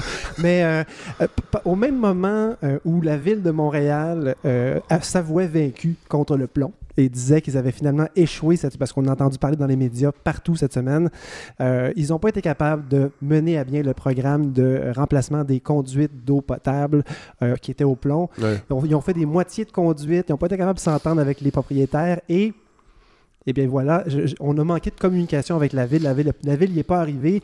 Et là, ce dont je vais parler, c'est des projets où la communication et la confiance sont euh, primordiales. Bon. Et donc, je parle d'un article que j'ai lu dans Le Devoir euh, cette semaine, mardi. Euh, C'était un, un arti- un article de Magdalene Boutros. Oui. Elle parlait de, euh, de, de trois endroits où il y a des projets qui se développent. Et euh, c'est pas seulement à Montréal, j'étais content de voir ça. C'est parti de Montréal, mais ça s'est rendu aussi au parc London à Sherbrooke, à, à Rosemont, Petite Patrie et dans Antique Cartierville. Il y a des citoyens qui expérimentent en ce moment, en 2019, un, un projet pilote qui va se développer et devenir officiel en 2020. Et c'est un projet qui me semble particulièrement intéressant et qui serait jamais possible si les gens ne se faisaient pas un peu confiance. C'est un projet qui s'appelle euh, Locomotion. Et Est-ce que vous avez déjà Ah, entendu ben parler oui, de ça? il y en a dans, dans mon coin. C'est? Ben, Oui. ça, petite patrie. Je me demandais si ça, allait jusque chez vous. euh, c'est en fait euh, un, un- un projet qui a été mené à bien, euh, mené à terme en fait par Sol- Solon. Solon, qui est un organisme communautaire. Je pensais que c'était le philosophe. euh, ben, effectivement, aussi. Moi, je pensais que c'était le méchant dans Le Seigneur des Anneaux. Euh, c'est quelque part entre les deux. Euh, et euh, cet organisme-là, c'est un organisme à but, sans lucratif- à but non lucratif, Oui. dont l'objectif est de permettre à des c'est comme notre balado, mais nous, c'est involontaire. c'est ça, mais il y a des- ils permettent à des citoyens de finalement, euh, par, par différents moyens, des projets Hmm. Oui. euh, qui, qui- qui partent de la population, d'accomplir la transition écologique, Oui. dans le fond. Et puis, donc, ils saisissent les projets au vol et ils les soutiennent et ils aident à les amener à bien, Oui. comme ce projet-là de locomotion. Qu'est-ce que c'est locomotion? C'est un, un- programme de partage de moyens de transport entre des habitants d'un même quartier, mais on parle de gens qui habitent très proches, donc autour d'un parc, un, un pâté de maison. Et qu'est-ce qu'on peut louer? On peut louer toutes sortes de choses qui vous permettent de retarder l'achat d'une voiture ou d'une deuxième voiture. Mhm. Et souvent, on a- on- vous savez que nos voitures, littéralement, dorment dans les rues. 90% du temps, les voitures ne bougent pas et ne sont pas utilisées. C'est le principe de... Même à Montréal, quand elles sont utilisées, elles ne bougent pas. c'est vrai, que ce soit dans le trafic, mais les voitures ne sont, sont vides, il n'y a même pas Oui. de conducteur la, la majorité du temps. Oui. C'est le principe de communauto, mais là, c'est le principe élargi euh, sur un- une façon vraiment plus communautaire. On parle de d'emprunter une espèce de flotte de vélos Oui. disponibles. euh, barrés à certains endroits euh, strat- stratégiques dans un quartier, mais aussi des remorques de vélos Oui. qui sont pour aller faire l'épicerie, pour aller chez Costco, euh, des, Pour les enfants? des vélos cargo aussi, Oui. où on peut mettre des fois deux enfants, mais deux grands. là. Un- Oui. On peut mettre un enfant de 4 ans, un enfant de 7 ans sur le vélo De derrière 17 nous. ans, même. C'est possible, on le fait Après, pédaler. après une soirée de marijuana, On le là, fait, fois, ils ont on le fait pédaler. euh, Il y a des vélos électriques, des vélos qui valent 4-5 000 piastres qui sont mis à la disposition de- du public. Et il y a aussi euh, des voitures. Et donc là, c'est un peu différent parce que les vélos, les remorques, c'est l'organisme qui, qui- qui a payé pour ça et c'est financé de différentes là, les, façons. les voitures, c'est des particuliers. Les là. voitures, c'est des particuliers qui lèvent la main et qui disent Hey, moi, je suis prêt à prêter mon auto. Ça me Ouais. dérange pas, je m'en sers pas. Et puis, si ça peut faire que Judith à côté, puis Alain, puis Mohamed ne s'achètent pas de Ben voiture, oui. ben moi, ça va me faire du stationnement. Ben oui. De un, s'il y a moins de chars dans mon quartier. Et. euh, j'ai vu ça, je me suis dit, ben voyons, c'est donc bien ben willing comme Oui. projet. Tu te dis, il y a vraiment des gens qui achètent une voiture et qui se disent, ben moi, je vais la passer à n'importe qui Oui. Dans bon- mon quartier.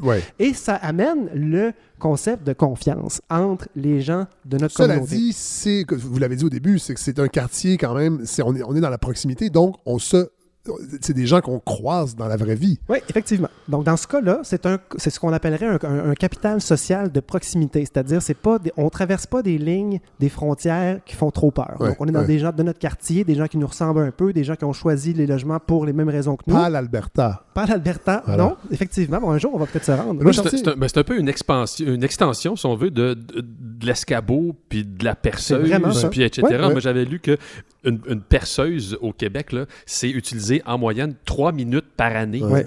Alors, tu, une seule par voisinage, c'est bien correct, je- comme je- une je- échelle, je puis comme une tondeuse. beaucoup, mais- beaucoup baisser la moyenne Et que de, dire ma, de- de ma perceuse à la maison. Que dire de la scie à onglet?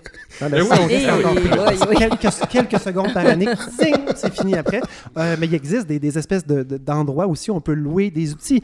Le principe, c'est que le profit est totalement absent de l'équation. Euh, c'est tout simplement des gens qui, se, qui rendent l'auto disponible et ça paye, ça paye tout simplement les frais que vous allez payer pour emprunter l'auto. Ça va payer les frais de. C'est les- pas bon pour le Ouais, ça, mon chum. C'est pas bon pour le capitalisme, ça. Ben, je ne suis pas là pour faire la promotion du capitalisme maintenant, mais plutôt du capital social. Et le capital social, c'est un concept que moi j'ai découvert dans un, euh, un- une balado euh, dont je parle souvent, qui est Free Economics Radio, Oui. qui est une excellente émission. euh, et c'est un épisode de 2016, c'est sûr que je mets le lien. Oui. L'épisode s'appelait Trust Me. Et c'est un épisode qui se penchait sur sur le capital social tel que décrit par un auteur qui s'appelle Robert David Putnam. Euh, c'est un, euh, un livre qui s'appelle euh, Bowling Alone. Et dans le fond, lui s'est intéressé à la situation principalement euh, au, tout, au tout début en Italie.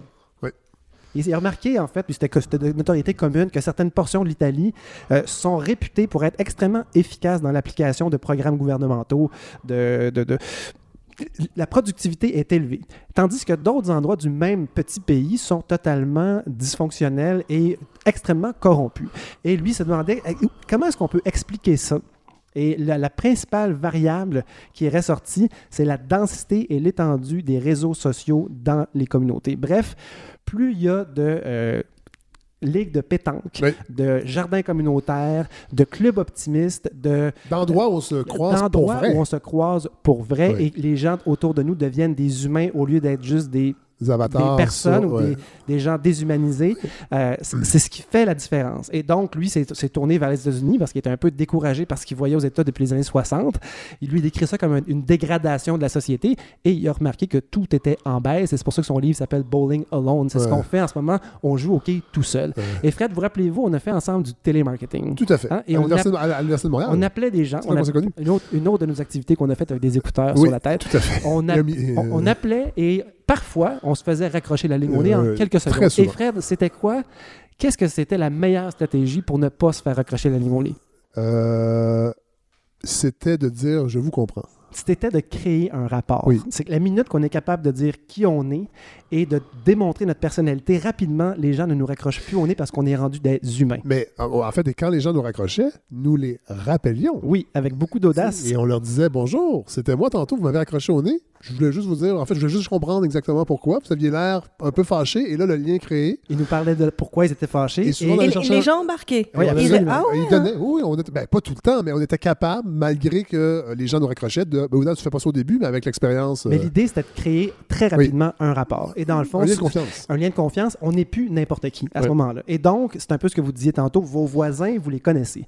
Euh, mais le capital social tel que présenté par Putnam, il y a deux types de capital. Il y a un capital qui appelle, lui, de, euh, de- de- de- un capital de binding, donc de liaison, qui est celui-là, c'est-à-dire le liaison naturelle. Nous, ici, on est regroupés parce qu'on a des intérêts communs, on Oui. fait de la radio, on parle dans un micro, on aime ça. On est en campagne Euh, de financement. On est en campagne de financement, ça nous unit tous ensemble. Jusqu'au 24 novembre. Mais il existe aussi le bridging capital, c'est-à-dire un, un- un- un- un capital que j'appellerais de, euh, de- de- pour tisser des liens, des nouveaux liens. Et là, c'est quand on croise des lignes qu'on ne croise pas d'habitude, c'est-à-dire se rapprocher de gens qui ont un parcours différent, une ethnie différente, une religion différente. Et c'est là qu'on se met à avoir peur, Fred, de l'Alberta. De l'Alberta. Parce qu'ils sont très différents de nous. Oui. Et donc, plus on est capable dans une société d'élaborer des situations où les gens vont se croiser et euh, découvrir ce qu'est un être humain. Euh, Moi, j'ai travaillé en CPE pendant longtemps et les parents qui sont immigrants, qui viennent d'arriver au Québec, souvent sont pas très à l'aise, ne parlent pas beaucoup, mais quand on est capable de faire une activité où les parents se parlent, Ça change ça tout. change, tout. Ben oui. Ça change tout. Et des parents à qui on en voulait parce que leur enfant est tannant, puis on s'imaginait que c'est parce qu'il venait d'ailleurs qu'il était plus tannant, tout ça disparaît. Et donc, quand je pensais à ce projet... il venait de Victoriaville. Exactement. C'est- Ouais. c'est- les plus tannants viennent souvent de, très- de très proches. Mais tout ça pour dire que euh, ce, cette cap- ce capital-là de connaissances puis de réseautage rend possible cette, cette espèce de projet-là. Euh, et, et une des, des questions de la foire aux questions qu'on retrouve sur le projet Locomotion, c'est pourquoi est-ce que je passerais mon auto à des inconnus? Parce que oui, ça, ça va plus loin que les voisins simplement. Et donc, euh, un projet comme celui-là aurait jamais été possible dans un quartier où les gens se connaissaient pas un petit peu. Et là, pour vous donner une idée euh, de, de la richesse que peut apporter la confiance qu'on peut avoir les uns envers les autres, il y a un de ces projets-là, toujours piloté par Solon, qui était simplement de verdir une ruelle. Ouais. Et en force d'en discuter et d'élaborer sur des améliorations qu'on pourrait faire. Ce que le projet est devenu, c'est une idée qui aurait jamais pu naître si les gens s'étaient pas mis ensemble. C'est tout simplement d'utiliser la ruelle pour faire de la géothermie, de forer des ruelles pour faire des puits de géothermie, ce que personne ne peut faire dans leur maison. On fait Non. ça sur des constructions neuves. Oui. Mais d'utiliser la, la zone médiane entre toutes les maisons, diviser les frais et les gens peuvent simplement se raccorder avec ça et euh, ça va être extrêmement compliqué. Ils vont devoir fonder une coopérative. Ce projet-là s'appelle Celsius. Il serait jamais né s'il n'y avait pas eu un certain sentiment de communauté. Et Fred, la balado que vous avez euh, que vous avez monté et les gens que vous avez réunis autour de vous, vous avez parlé dès le début du sentiment de Tout à communauté. fait. Avec les auditeurs aussi, pas seulement avec les gens autour du métro, mais les gens qui nous écoutent à la maison. Exactement. Et ces gens-là qui s'écrivent, nous ouais. écrivent pour nous dire Je suis pas d'accord avec ce que tu as dit sur Hydro-Québec la semaine passée. Oui. Et voici, moi, je travaille là-dedans. Euh, c'est extrêmement riche. Et moi, je, je me considère à chaque fois très chanceux d'avoir un micro, mais d'avoir aussi des gens qui prennent le temps de m'écrire Oui. pour me dire qu'ils sont pas d'accord. Et au moment où on peut décider de, bloquer quelqu'un sur Facebook parce qu'il dit trop de danneries, Oui. ben moi, je suis porté à dire ne le bloquons pas. Répondons-lui, Oui. ouvrons un certain dialogue et j'ai l'impression fait, que c'est ce qu'on fait un peu quand on sort de Montréal. Et tout ça pour dire, Fred, j'ai hâte qu'on sorte. J'ai ouais. hâte qu'on aille ailleurs. Mais j'ai ça, hâte qu'on aille il faut voir avoir monde. moyens, Godefroy. Et tu sais, une, une- une- une des bonnes façons de créer de la chaleur, c'est de verser de l'argent à Est-ce la vous- ruche. Parce que les abeilles, les abeilles à la ruche, ils viennent qu'à se frotter ensemble quand Ah! ils reçoivent de l'argent. là, Ça fait un... Wow. Mais vous avez raison, moi, c'est cette idée-là. de- Où, où as-tu pris tes cours de biologie? euh? C'est ça, les Non, mais abeilles c'est vrai qui que, se frottent. c'est vrai puis, que les euh, abeilles font de la chaleur. C'est Ben comme oui, ça qu'ils réchauffent la ruche. Mais oui. Autres Ouais. l'hiver, ben Mais oui. pas quand ils reçoivent Pas de en l'argent. frottant. Ben Oui, les gens. Ah c'est c'est comme ça. Voyons, voyons. Mais vous, avez, vous avez raison. Euh, L'idée derrière ce projet-là, c'était euh, c'était ce- ce- créer ce sentiment avec les auditeurs, en fait, de communauté. Euh, et on le fait, on le, on le renouvelle à chaque semaine, évidemment. Puis, bon, le projet est encore, c'est encore en laboratoire, de moins en moins, mais quand même, on, on teste des choses parce qu'on reçoit des suggestions des gens puis qu'on a des commentaires. Alors, c'est extraordinaire. Oui, eh bien, fait on fait partie de peut-être une ouverture pour cesser d'être en silo tout le Oui, temps. Tout à fait. Ben, merci euh, énormément, euh, Godefroy euh, Laurando, pour cette autre excellente chronique. Je remercie tout le monde autour de la table. Hélène Faradji, euh, qui nous avait partagé de bons moments avec euh, Ouais, c'était Mohamed, très euh, émouvant. Oui. Vraiment, là, je vais lire son livre euh, Ah, il faut. en rentrant à la maison. Serge Brideau, merci, euh, Merci, Fred. de nous avoir informés de ce qui se passe au Nouveau-Brunswick. Merci à Paul-Antoine Martel également qui est au téléphone euh, en direct de Val d'Or. Euh, on va sûrement retourner en Abitibi physiquement, euh, j'espère, à cette saison-ci. Euh, Benoît Chartier, merci. Belle, euh, belle chronique qui a brisé la glace. On vous réentendre parce qu'il y a d'autres euh, deuxièmes. De toute façon, dans, à d'autres d'autres concepts aussi. Moi, Chaque fois qu'il y a un premier, il y a un deuxième, Ben, c'est sûr. Il y a toujours des premiers. Euh, merci à Larry, euh, à la réalisation, euh, qui, qui est indispensable à ce projet. Vraiment, merci à ce concept. On, on le rappelle, les gens qui nous ont aidés à, à nous équiper convenablement pour faire de cette balado un projet 100% indépendant sur la rue La Jeunesse à Anne Six. Si vous, avez, si vous êtes DJ, vous avez besoin d'une console, vous organisez un party, un mariage, un divorce. Je trouve qu'on peut célébrer le divorce. Moi, j'aurais tendance à célébrer le divorce avec un bon kit de son. Vous allez chez ce concept, tout simplement. Comme l'auto, nos partenaires euh, qui attendent, comme nous, de pouvoir sortir en région. Évidemment, ça va être grâce euh, aux moyens qu'on va être capable de réunir pour le faire, mais c'est sûr qu'on va le faire. Euh, vous avez des commentaires, la page Facebook est là. Euh, et voilà. Alors, merci beaucoup pour cet épisode, pour être encore au rendez-vous. Et on vous rappelle, la campagne de financement se termine le, 20 le 24 novembre. Sur la ruche, si vous allez sur la page Facebook, vous avez toute l'information. Il y a de jolies contreparties, mais des fois, c'est de donner juste.